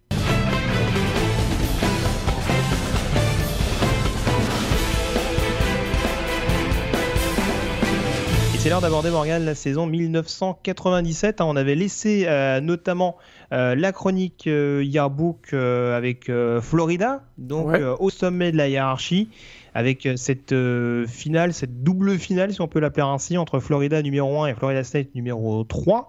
On avait évoqué notamment le fait que cette finale justement qui n'opposait pas de numéro 1 à numéro 2 était le fruit justement d'accords concernant le Rose Bowl et ben on va se retrouver avec une énième polémique lors de cette saison 97, euh, euh, ce qui va d'ailleurs avoir des conséquences sur, euh, sur l'avenir du collège football.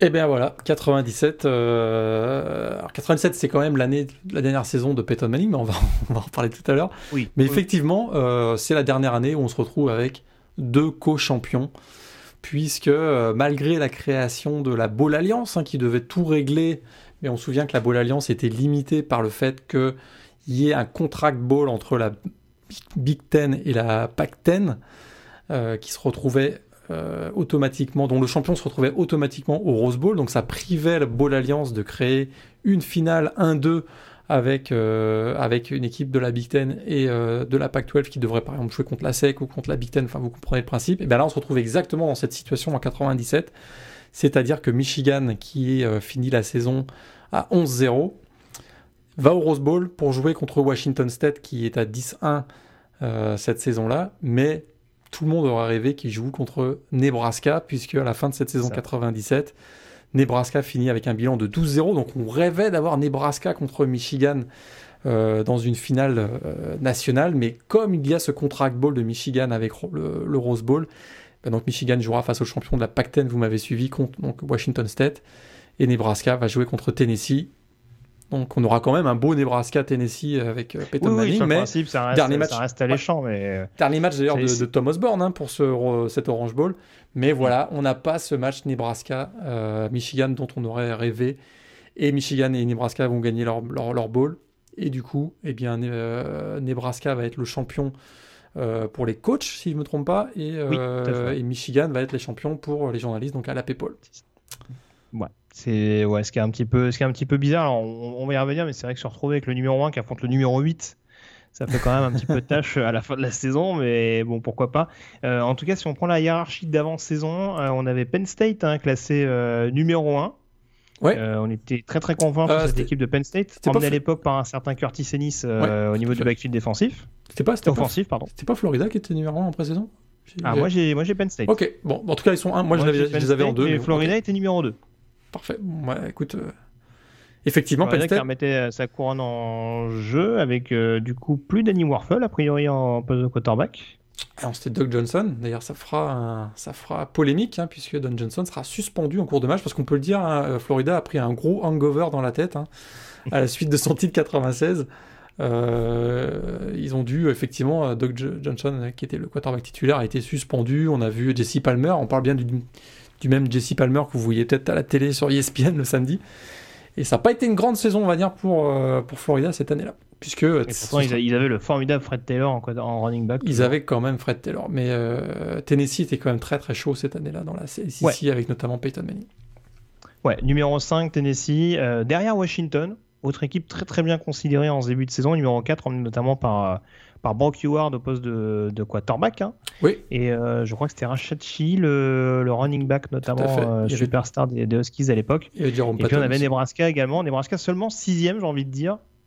Euh, malgré leur, Ouais. leur belle saison, toujours emmené par Scott Frost au poste de quarterback et surtout par, par un Aman Green qui est toujours là du côté de, du côté de Lincoln. Tout à fait. Mais il y avait eu beaucoup de départs. hein. Souviens-toi, on en avait parlé à la draft, hein, la, la saison euh, entre 96 et 97. Il y a eu beaucoup, beaucoup de départs, joueurs partis, mais il reste quand même Scott Frost au poste de quarterback. Aman Green, tu l'as dit, au poste de running back. Alors, est-ce qu'on commence, à- est-ce qu'on commence à mettre directement les pieds, euh, les pieds dans, le, dans le plat? Euh, Puisqu'on a parlé de cette polémique, hein, Michigan reconnu par la paix euh, et euh, Nebraska reconnu par les coachs. Qui, pour toi, alors, on le saura jamais parce que forcément, il n'y a pas eu de confrontation euh, directe entre les deux programmes. Mais si tu avais eu à faire un choix personnellement, qui t'aurait mis le plus en avant entre les deux, programmes en fin de saison? Parce que je t'avoue, je regarde le calendrier. Nebraska, c'est costaud ce qu'ils font. Hein. Mais Michigan, ils ont quand même un calendrier de fou furieux. Michigan a un calendrier de fou furieux. Je t'avoue que euh, ils battent notamment, ils battent Penn State notamment qui était numéro 1, si je me souviens bien, le Et ils étaient numéro 2, mais ils battent Penn State à Penn State. 34-8, ouais. ils leur mettent 34 à 8. Donc ça c'était euh, ah oui c'est vrai puisque Penn State avait perdu sa première place euh, fin octobre, puisque Penn State était numéro 1 jusqu'à fin octobre, mais il gagne un match 16-15 contre Minnesota et du coup c'est Nebraska Exactement, qui redevient ouais. numéro 1. Tout à fait. Et puis euh, bah, Michigan, donc euh, effectivement, ils battent Penn State car euh, 34-8. Ça, c'était quand même assez étonnant. Ils gagnent derrière la semaine suivante ou, ou deux semaines plus tard, ils battent Ohio State, qui était quand même très costaud à ce moment-là, puisque c'était c'était numéro 2 contre numéro 4, hein, le match euh, Michigan-Ohio State. Ils étaient déjà numéro 1. Ils étaient déjà numéro 1. Numéro 1 contre numéro 4, avec un duel magnifique entre Charles Woodson et, euh, et David Boston à l'époque. Tout à fait, absolument. Et euh, là, là, tu sens que la rivalité Wolverines-Buckeyes, on était, on, on était au taquet. hein. Donc, euh, effectivement, euh, Michigan aurait peut-être eu, euh, j'aurais peut-être été plutôt du côté de Michigan, effectivement. Ah oui, parce battent Iowa qui est classé. Ils Tout à fait. Wisconsin Tout qui à était fait. classé. euh, les. Badgers emmenés par Ron Dane à l'époque euh, au poste de running back. Euh, ils gagnent quand même à Michigan State, qui n'était pas une bonne équipe à prendre à ce moment-là, en tout cas, parce ils- comment dire, ils coulent un petit peu euh, en milieu de saison, mais Michigan State, ils vont quand même poser des problèmes à pas mal de programmes. hein. Ils, ils mettent- gagnent à Notre-Dame notamment. Ils mettent un 49-14 à Penn State, Oui. fin novembre. Oui, ça donc, c'était ouais, en fin de saison, ouais, tout à fait. Mais c'était pas une bonne équipe à prendre pour la deuxième pige de, de Nick Saban du côté d'East Lansing. Donc euh, ouais, non, c'est bon, c'est pour ça. Après, faut, on en reparlera de Michigan, mais ouais, franchement, bonne équipe euh, avec notamment Brian Greasy qui est lancé dans le bas en cours de saison. En début Ouais. de saison, je me rappelle plus. mhm. Euh, et ouais, on voit que ça prend, ça prend assez vite du côté de Michigan, là encore pour la deuxième saison de Floyd Carr. Et bon, c'est, encore une fois, c'est une, c'est une mini. Enfin, au final, on le saura jamais vraiment, mais c'est sûr qu'on peut avoir des regrets du côté de Michigan euh, pour, pour, pour cette espèce de co-distinction. euh, qui, qui laisse quand même euh, qui laisse quand même un goût amer un énième goût amer de ce qu'on qu'on a pu voir euh, au cours de cette de cette campagne euh, Florida, t'en parlais, hein, euh, la gueule de bois, deux défaites. Et deux défaites pour le moins surprenantes, hein, parce qu'il y a, y a une défaite à LSU. Alors, LSU, c'était un programme qui, a- qui est remonté en puissance, hein, notamment avec, euh, avec Kevin Falk euh, au poste de running back. Euh, mais il y a notamment cette défaite contre Georgia euh, lors, du, lors de la rivalité euh, classique. Ils prennent 20 points, je crois, dans la, dans la musette, les Gators. Et ça, c'est quand même un peu plus surprenant encore, parce que c'était pas vraiment un match à l'extérieur, en terrain hostile. Euh, c'est un match en plus où l'attaque de Florida, qui était habituellement le, la, la patte majeure de Steve Spurrier, euh, enfin se, se délite complètement. Quoi. Tout à fait. Et, euh, c'est- et c'est d'autant plus surprenant qu'ils avaient battu quelques semaines avant, ils avaient battu Tennessee pour Ouais. bête, noire toujours de Peyton Manning, hein, sans cesse de le répéter. Ils se sont affrontés trois fois, trois victoires de Florida. C'est quatre, fois, je pense, non? Trois fois? Euh, Il me semble qu'il finit 0-4. les trois dernières confrontations, mais ouais, euh, s'il les rejoue également en 94. Moi j'avais noté, euh, j'ai noté qu'il a fait sa carrière universitaire à 0-4 contre Florida. ah bah ça doit être ça, je pense que tu as raison. Moi j'étais resté sur les trois dernières campagnes, mais c'est vrai qu'il joue la saison freshman et à mon avis il a dû perdre contre Florida. Et donc, donc ouais, grosse bête noire et ouais en fait ce qui, ce qui sauve entre guillemets Tennessee, c'est ces fameux, c'est ces fameux matchs où Florida se prend les pieds dans le tapis, parce que ça permet notamment aux, aux Volunteers de gagner la finale de conférence sec contre Auburn. Tout à fait. Les, les, Tigers toujours aussi, toujours aussi euh, bagarreurs hein, de, Terry Bowden. Euh, victoire donc de Tennessee et avec le, fameux, la fameuse euh, polémique du Rose Bowl, en tout cas les accords qui permettent à Michigan notamment de représenter la, la Big Ten du côté de Los Angeles, bah, ça permet en tout cas à Tennessee d'être le candidat le plus fringant, on dira, pour affronter le, le numéro 2 de l'époque qui était Nebraska. Donc euh, c'est ce qui joue, c'est ce qui joue en faveur. Ça s'est joué à peu de choses, notamment. Euh, alors il y a Florida State, hein, mais alors c'était un peu l'injustice de l'époque. C'est-à-dire que se retrouver avec des Florida, Florida State en fin de saison, euh, on en avait parlé la semaine dernière, hein, mais bon, c'est compliqué quand tu as deux des meilleures équipes du plateau, deux équipes du top 5, on va dire, hein, pour caricaturer un petit peu le, le plateau de l'époque. Bon, là, ils perdent de 3 points du côté de, du côté de Tallahassee. Euh, on n'était pas loin d'avoir un nouveau remake entre Nebraska et Florida State aussi. Hein. Exactement. On disait souvent que le Florida, Florida State, hein, c'était une demi-finale nationale. Hein. C'est ce qu'on disait à cette époque-là. Mm. Les deux équipes qui arrivaient souvent donc, à euh, aller en. Oui, parce que là, Florida State, dans la CC, bon, c'était au-dessus de North Carolina et c'était quand même au-dessus de. Tout à fait. C'est pas mal de programmes. Euh, J'ai pas parlé de Washington, mais voilà, saison également un petit peu en autre boudin pour Washington, avec pas mal de blessures également. Euh, la blessure notamment de Brock Howard, qui nous vaudra les débuts de Marquez Sosopo. Exact. Pour, ceux qui se rappellent de ce qu'a. Alors, c'est le. Est-ce que c'est son frère qui était à l'origine du canular euh, de Mantaitio C'était euh, c'était dans la famille, ouais, tout à fait. Ouais, c'est. Je ne sais plus ses cousins ou qui se faisait passer, qui se faisait passer pour la petite amie de Mantaitio au téléphone avant avant d'exposer ça au grand jour. Donc voilà, c'était bon on va pas garder tout Sosopo que pour ça. Hein. Euh, en l'occurrence, il a, il a rendu de fiers services aux Huskies à la fin des années 90, mais voilà, ça lui a permis de se faire un petit peu, un petit peu la main en l'occurrence. Et puis on en parlait en off tout à l'heure. On a aussi UCLA également hein, qui commence à sortir du bois. On avait la surprise d'Arizona State dans la PAC 10 euh, la semaine dernière. Là, c'est UCLA qui se révèle avec de nouveau un quarterback qui sort du chapeau. Ked McNown et euh, qui effectivement lanceur gaucher. Et UCLA, ben, ils vont finir, euh, ils vont finir très, ah, ils vont pas, ils vont finir deuxième dans la PAC 12, dans la PAC 10 si je me souviens bien, mais ils vont gagner le Cotton Bowl face à Texas A&M cette année-là, donc c'est plutôt, euh, plutôt une saison réussie du côté de, du côté du ouais. Ouais, très clairement. Euh, ton match de l'année, on va reparler de, de Nebraska, ouais, alors là...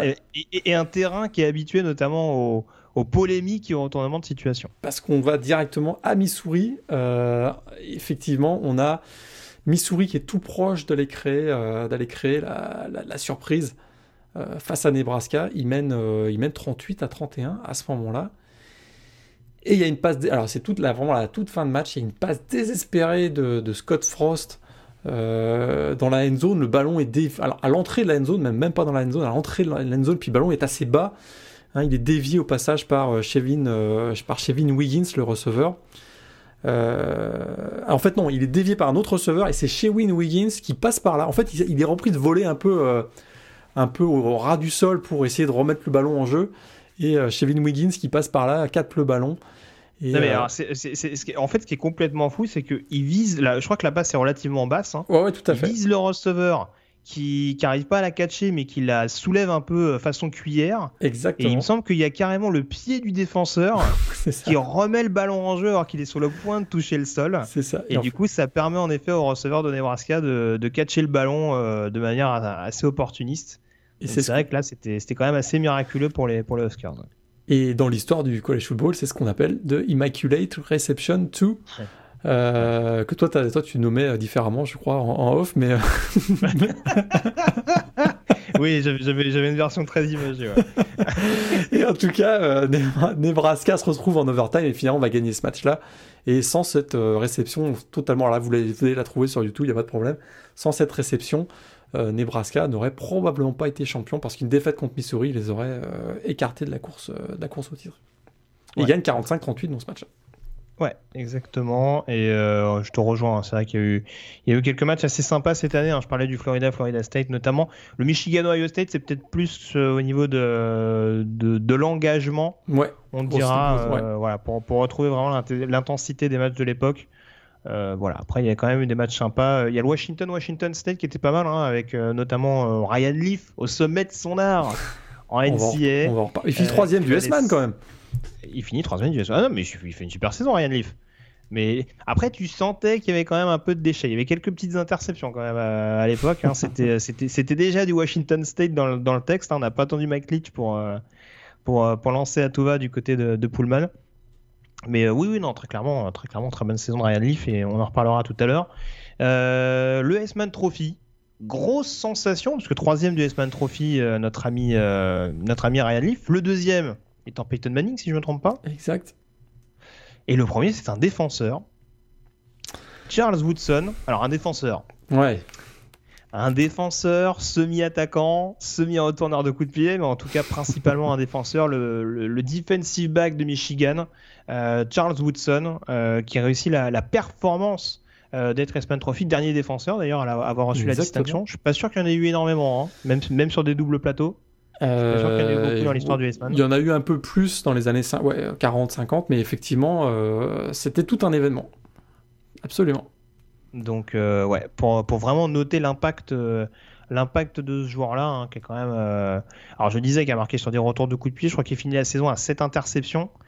mais vraiment voilà hyper décisif sur pas mal de matchs avec le fameux calendrier dont on parlait tout à l'heure ça aide forcément à, se montrer à son avantage il était vraiment il était vraiment, il était vraiment dominant. Quoi. Ça, c'est sûr que euh, dans tous les secteurs, que qui soit aligné comme euh, cornerback, euh, sur retour de coup de pied, évidemment, il, avait des moyennes complètement hallucinantes en termes de yards sur retour de coup de pied. Et des touchdowns aussi, évidemment. Il jouait en poste, de ressort. Il était vraiment, vraiment dominant. Et puis cette année-là. Vas-y. Ouais, cette année-là, ah. juste pour finir, on a quand même les, les, cinq derniers, les, les cinq, le top 5 du S-Man, c'est assez spectaculaire. Hormis Ryan Leaf, qui effectivement n'a pas une grande carrière NFL ensuite, mais on a Charles Woodson numéro 1, Peyton Manning numéro 2, Randy Moss numéro 4, receveur de Marshall, et Ricky Williams, running back de Texas. C'était vraiment une année euh, assez spectaculaire. D'ailleurs, je ne t'ai pas laissé en parler, mais bonne première pour Marshall en première division du coup.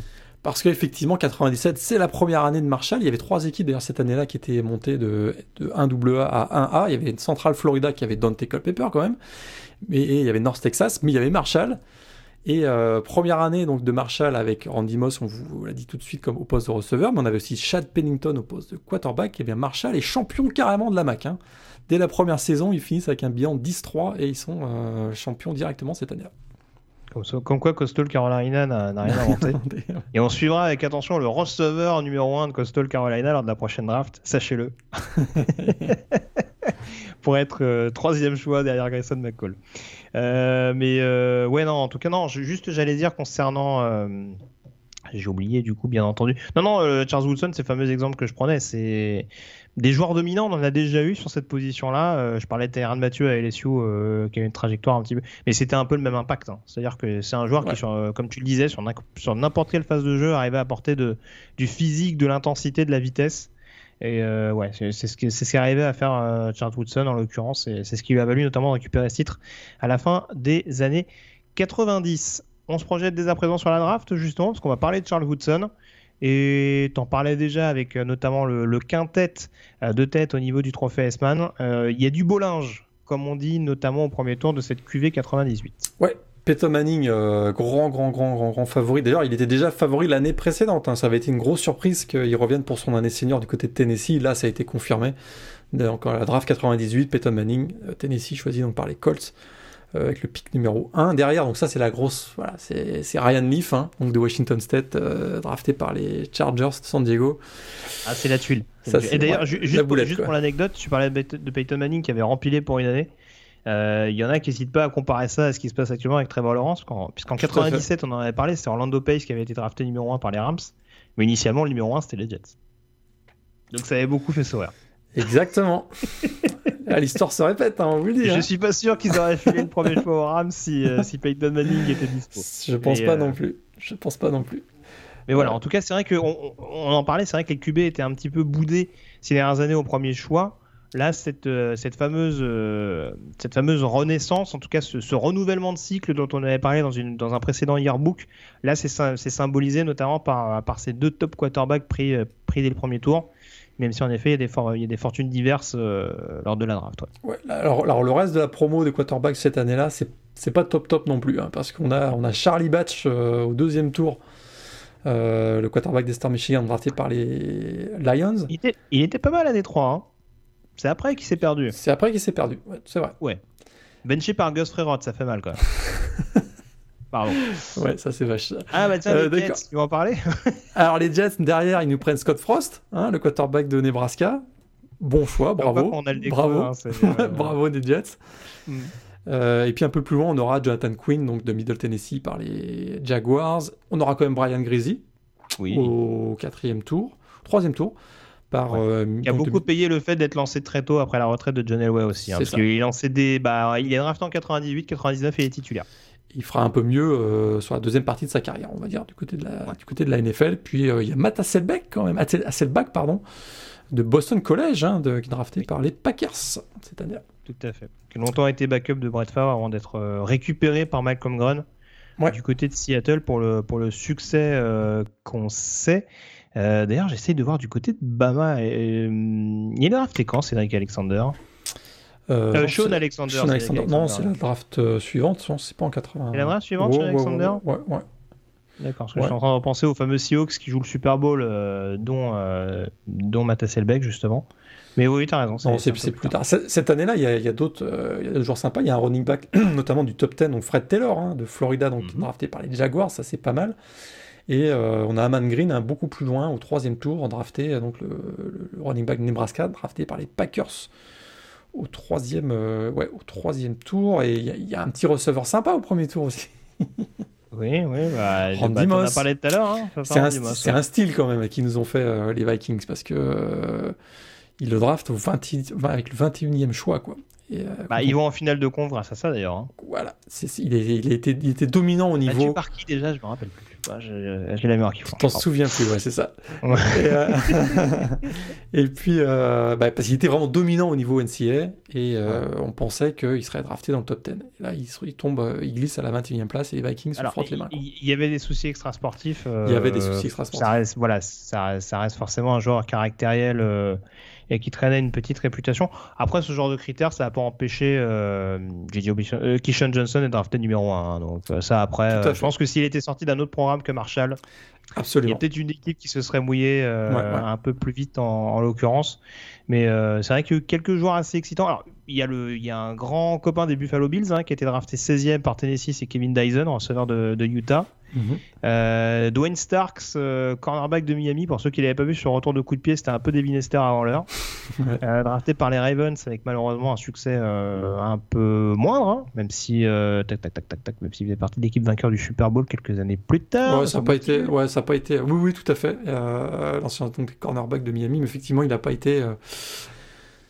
Il, a, il aurait pu avoir une. Avec son statut de top 10, on s'attendait peut-être à une carrière un peu plus. euh, un, peu, un peu meilleure, quoi, de son côté. Ouais, tout à fait. Ouais. Et puis alors, euh, le papa de celui que tu as sorti du top 5 Eh oui. hebdomadaire, quand même, qui tour. euh, au deuxième tour en provenance de Southern Miss, euh, Patrick Surtain, donc, qui rejoint les Miami Dolphins, où il a quasiment joué toute sa saison, je crois, toute sa, Sa carrière, carrière, je ouais. crois. Il, fait, il, fait, il, fait, il, fait- il finit chez les, il finit chez les Chiefs, quand même. Mais une majeure partie, euh, en tout cas sa carrière la plus notable, euh, a été du côté de Miami. Euh, tu parlais de style tout à l'heure. Bon, les Steelers, troisième tour, qui vont chercher un petit receveur de Georgia qu'on connaît bien. Bah, écoute, Probable futur Hall of Famer. Tu crois? S'il l'est pas déjà. Non, euh, non, il l'est pas encore. Je crois pas. Attends. Il est pas, il est pas Heisman Trophy encore, Insword. Il est pas Il est pas- il est il pas est Hall pas- of Famer. Il est nommé en tout cas, ça c'est sûr. Oui, oui, il est nommé. Il est, il est, il est, il est dans les bons ballots.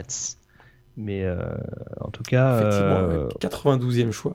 Euh, Heinz Ward, donc du côté de, des Steelers, qui fera effectivement euh, carrière sensationnelle, champion avec Ouais. les Et Steelers. un autre joueur également, euh, pour le coup, euh, qui était déjà une. Ah, c'est un joueur qu'on met pas beaucoup en avant parce que c'était pas la star de l'équipe à l'époque. Mais euh, Azair Hakim, receveur de San Diego State chez les Rams, Ouais. c'était c'était une doublure de luxe. Si on peut l'appeler comme ça, on, se rappelle beaucoup d'Isaac Brooks forcément et de Toriol qui sera drafté l'année d'après, hein, qui jouait à l'époque à, à NC State. Ouais, c'était le. Et ouais. euh, Hakim en receveur, euh, c'était pas mal. Avec Prol également, bien entendu, qui pouvait sortir du lot, mais euh, ça faisait partie de cette grosse escouade de receveurs qu'il y avait à disposition, qu'il y avait à le- disposition de Cartoir. Comment on appelait ça déjà Le Greatest Show on Turf C'est ça Euh, et puis je regardais rapidement dans les undrafted, on a Jeff Saturday quand même, le centre de North Carolina, qui finit Oui, à oui, Baltimore, oui, oui, tout à qui a fait. fini chez les Colts, de mémoire. Ouais, ouais, absolument. London Fletcher, linebacker euh. John Carroll, hein, qui n'était pas en première division à l'époque, récupéré également par les Rams. pas Super mystère. tard lui aussi, hein, il me semble, non? Ah oui, bah, je te dis undrafted. Undrafted. Ah oui, oui, c'est ça. Oui, oui, pardon. Undrafted, absolument. Ah ouais, ça. Oui, oui, excuse-moi. Oui. Donc euh, voilà, en tout cas, les principaux euh, noms qu'on pouvait sortir de. Il y a Pat Tillman cette aussi cette année-là. Hein. Pat Tillman, qui est Oui. voilà, joueur d'Arizona State, emblématique, euh, drafté par les Cardinals. Et donc drafté très tardivement, mais qui a été effectivement qui est un des joueurs les plus emblématiques du côté des, des Cardinals. Ouais, ouais, disparu notamment dans l'exercice de ses fonctions militaires. Exactement. Euh, on a fait le tour donc sur, euh, ce yearbook et sur euh, cette saison 97. Il est donc temps de se projeter vers cette nouvelle semaine qui nous attend.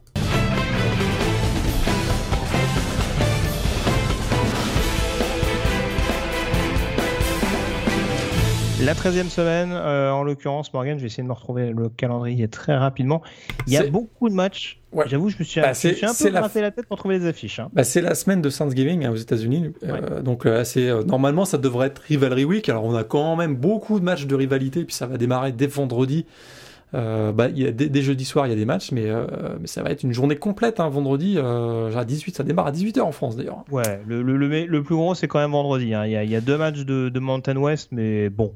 Air Force Colorado State et Utah State New Mexico, Ouais, je pense qu'on peut s'en bon. passer, surtout avec les matchs NFL en face. Ouais. Euh, vendredi, donc tu t'en parlais, 18h heure française, le Texas Iowa State. Match de la peur pour les Longhorns, c'est, euh, j'ai presque envie de dire encore plus pour les Cyclones pour, euh, Mhm. pour rester maître de son destin dans la conférence Big 12. Euh, je parlais du YB à 18h30 qui affrontera Southern Miss. Hein. Bon, L'horaire joue pas en leur faveur, mais à surveiller. Puis à 21h30, match que tu suivras avec attention. Euh, la- L'attaque de North Carolina contre la défense de Notre-Dame. Entre autres, hein, je caricature un peu, il y a une attaque quand même ces dernières semaines du côté de, de South Bend. Mais en tout cas, ça va être un match-up assez excitant à suivre entre deux équipes classées. Euh, Qu'est-ce qu'on a également vendredi? Bah, Tu parlais tout à l'heure, donc euh, en l'occurrence, ce sera à minuit 30 dans la nuit de vendredi à samedi, le California Stanford. hein, C'est plus pour la symbolique que vraiment pour un match important. Et puis à 1h30 du matin. euh, attends, attends, j'ai dit une bêtise, pardon. Ouais, je pense que 22h30, ça va. 22h30 pour le cal Stanford Ouais. et à 1h30 heure française, ça c'est bon, le Oregon State Oregon dans le plus Civil War. Ouais, on n'a plus le droit de dire Civil War. Moi, je dis quand même. C'est ça. Rien à foutre, on s'en fout. Donc euh, voilà. Euh, le match de le match pacifique entre Oregon State et Oregon.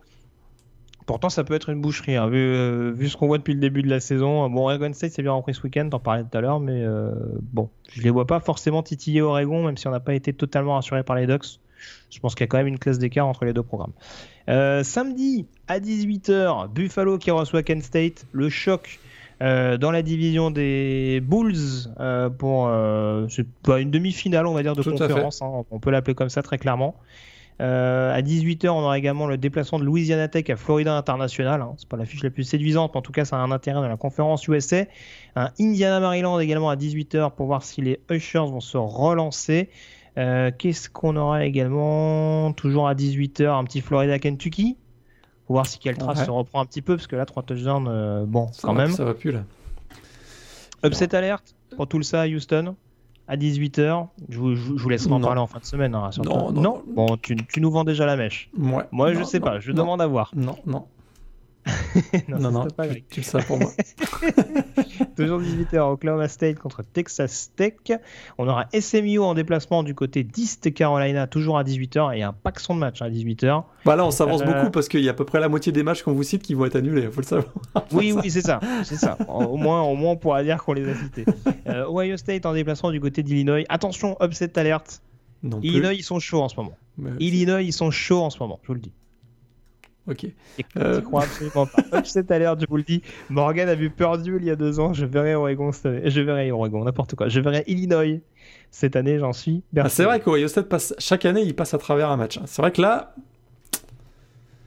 ah, ils peuvent ah, bien, ils peuvent bien s'afficher à Illinois en tout cas. Mais ouais, ouais, j'y crois pas du tout. Ah là, Lovie Smith qui danse et tout au centre du terrain. Euh, qui fait des fucks au bucket. Non, je le sens, je le sens bien, je le sens bien, je, le sens comme ça. Euh, et puis à 18h toujours, oui, vas-y. Il y a un bon petit Michigan Penn State aussi, je pensais ça que, que tu voulais dire. J'allais finir là-dessus pour les de 18h, mais euh, là, je parlais de symbolique tout à l'heure, je pense que là, on est au-delà. là, c'est une question d'honneur. là, surtout pour Penn State, pour pas finir la saison Fanny, je pense que c'est le moment où jamais. Euh, qu'est-ce qu'on a ensuite? À 20h, heure française toujours, donc Wisconsin qui reçoit Minnesota. On aura Louisiana en déplacement du côté de Louisiana Monroe. Wisconsin, euh, Minnesota, gros gros rivalry game. Hein. Ouais ouais tout à fait ouais bah ouais. Là euh, pour Minnesota je suis pas très rassuré.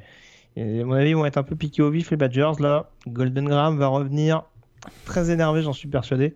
21h euh, heure française donc Louisiana en déplacement du côté Louisiana Monroe. Coastal Carolina fera subir une nouvelle défaite crève-cœur à Texas State euh, sur le terrain euh, des Bobcats. Qu'est-ce qu'on aura également à 21h30 L'Iron Bowl. À 21h30, l'Iron Bowl, tout à fait. Alabama contre Burn. Match à ne surtout pas rater, match toujours très intense. Voir si Auburn arrivera à, enrayer la machine Bama. On aura un USC Colorado également. Hein. Demi-finale bah, de conférence, encore une autre. tout à fait. Finale de division, a priori. Hein, euh, est-ce que Pittsburgh peut nous refaire une petite euh, surprise à Clemson? Bah, euh, ça commence à faire loin hein, quand même. Hein. On, parle de l'époque James Conner quand même. Ça, ça, remonte à loin. Mais écoute, ils viennent d'en mettre 47 à Virginia Tech. C'est sûr, mais ce sera, ça, peut, ça peut être une équipe chiante en effet. Il y a un pass rush qui peut toujours mettre en difficulté Trevor Lawrence. Hein, mais je sais pas. Je le, à titre personnel, je m'avancerai pas là-dessus. Euh, je, te, laisse méditer là-dessus d'ici jeudi ou vendredi. Euh, mais en l'occurrence, euh, avoir Northwestern en déplacement à Michigan State également à la même heure, donc à 21h30. 22h, Cincinnati en déplacement du côté de Temple. on aura un petit All Miss, Mississippi State également, un classique également Leg Ball. Ouais. Je parlais tout à l'heure du Boise State, San Jose State à 22h. choc de la Mountain West pour possiblement mhm. déterminer l'adversaire de Nevada, je m'avance un peu. Hein. Mais en tout, cas, euh, hmm. en tout cas, le vainqueur en fera un gros gros pas vers la finale de conf. Tout à fait. Euh, très clairement. Euh, qu'est-ce qu'on a un petit peu plus tard? À 1h du matin, un petit Navy Memphis pour les outsiders de la AC. Mais bon, voilà. À 1h du matin, il y a quand même le Texas AM LSU. Quand même. Est-ce qu'on va battre le record de 146 points d'il y a deux ans? Ce serait cool. ça avait été. Euh, on n'y croit pas trop. Euh, à 1h30, même si les défenses sont assez généreuses, plus celle d'LSU en l'occurrence. Euh, même si c'est un peu moins vrai ces dernières semaines. 1h30 du matin, donc le déplacement d'Oklahoma à West Virginia. Upset alert, Morgan Upset alert sur West Virginia, Oklahoma. Absolument pas. pas du tout. J'y crois pas du tout. Oklahoma, ils sont, ils sont partis pour gagner un sixième titre d'affilée en Big, en Big 12. Upset alert, Morgan Par euh, contre, euh, South Carolina, Georgia hmm. Ouais, ouais, c'est ce que j'allais dire. Euh, déplacement à 1h, à 1h30 du matin. Les retrouvailles hein, entre Mike Bobo et Georgia, puisqu'on ne l'a pas dit, mais en 97, Mike Bobo était euh, quarterback senior du programme des Bulldogs. donc, des, des, énième, les énièmes retrouvailles entre Mike Bobo et, Georgia. On rappelle que South Carolina ouais, s'était imposé du côté d'Athènes l'année passée lors d'une prestation stratosphérique de Jake Fromm. Donc euh, voilà, même si Georgia a priori a trouvé un quarterback, il faudra peut-être que ce soit performant des deux côtés du ballon. Donc euh, ouais, en effet, ça peut être un match un petit peu piégeux du côté du Williams Bryce Stadium. Euh, à 2h du matin, on essaiera de voir ce que si UCLA peut confirmer hein, en recevant Arizona dans un match qui s'annonce spectaculaire. Hein. le, là, le, le Pac-12 After Dark bien comme il faut. Ah là, ça, devrait être un bon Pac-12 After Dark. Et alors, attends, j'essaye de ne pas me tromper sur l'heure. Je crois que c'est à 5h du matin, le déplacement de Nevada à Hawaï. Exact. Dernier match de la soirée. Voilà, déplacement quand même un petit peu piégeux pour, pour Nevada sur les terres des joueurs de Todd Graham. Et puis on a un match dimanche, hein, a priori, le match entre Arizona State et Utah. A priori, il devrait être joué dimanche. Mais euh, il est très, très, très menacé. Euh, il y a beaucoup, Ah bah, de beaucoup toute façon, on de l'a cas dit, de Arizona, Covid. ouais. Arizona State, ils finissent la saison à 0, on l'a annoncé tout à l'heure. hein. Ah, Ils ont beaucoup de cas de Covid et euh, le match serait déjà très, très menacé. C'est ce qui explique pourquoi euh, on pourrait avoir aussi un Washington-Utah organisé à la dernière minute par la Pac-12. C'est ce qui explique pourquoi BYU actuellement a du mal à organiser ce match face à Washington. On en a parlé. Très bien. Alors, je l'ai dit, ça a été un petit casse-tête pour choisir les, les 3, 4 rencontres. Alors, allez, on va s'arrêter à 3, on va pas non plus. euh, euh, bah, du coup, forcément, Alabama-Auburn. Je vais difficilement dire Auburn après ce que j'ai dit tout à l'heure. Donc, victoire d'Alabama pour moi. Euh, match numéro 2, North Carolina-Notre-Dame. J'y vais avec Notre-Dame. Parce que pas de défense côté Tar Heels, hein, c'est un peu chaud quand même. Et puis, du coup, le troisième match, Texas-Iowa State. Je dois dire que celui-là, il me fait beaucoup hésiter. Celui-là, il me fait beaucoup hésiter. Euh, J'aurais tendance à y aller vers Texas parce qu'ils ont toujours cette tendance, même en fin de match, euh, à, trouver un moyen de s'imposer par des scénarios assez hallucinants. Le fait qu'ils aient eu les ressources en plus d'aller gagner du côté d'Oklahoma State euh, dans un match qui était tout sauf gagné. Je me dis que c'est peut-être une équipe qui peut aller en finale de conférence façon raccro. Mais euh, voilà, recevoir Iowa State dans la dernière ligne droite comme ça, fa- faudra stopper notamment Brice Hall, je, je persiste les signes. hein. Ouais. Mais bon, j'y vais avec Texas sans une énorme conviction, mais euh, j'irai quand même vers les Longhorns. Ok. Donc, euh, je vous laisserai en parler avec Antoine en, en fin Ouais, de semaine, donc dans l'Upset Alert podcast euh, pour euh, Ça devrait. Ça sortir jeudi. Ça devrait sortir jeudi. On s'est mis d'accord avec Antoine qu'on va le faire un jour. Bah, de- un surtout jour avec les matchs qui commencent vendredi. Exactement. Ce sera, optimal pour, euh, pour nos auditeurs. Exactement. On fera ça donc dès jeudi sur le site de The Blue Pennant. Merci, en- enfin je dis le site, il y a aussi les nombreuses plateformes. Peux nous le rappeler d'ailleurs Morgan, parce qu'on on le fait Oh, pas partout. assez, je trouve. je ne le fais Ben, pas on- assez. on- Partout. vous, vous nous avez sur, Sound- sur J'ai toutes SoundCloud. les bonnes plateformes. Exactement, SoundCloud, Spotify, Deezer, Apple Podcast, n'importe quoi. On est, euh, on, est, euh, on est à peu près partout. Très bien. Bah écoute, je te remercie comme chaque semaine Morgan d'avoir été en ma compagnie. Puis on se retrouve donc dans quelques jours pour revenir en détail sur cette 13e semaine de euh, saison régulière. D'ici là, passez donc une très bonne semaine avec plein de rencontres NCA au programme. Salut à tous. Salut à tous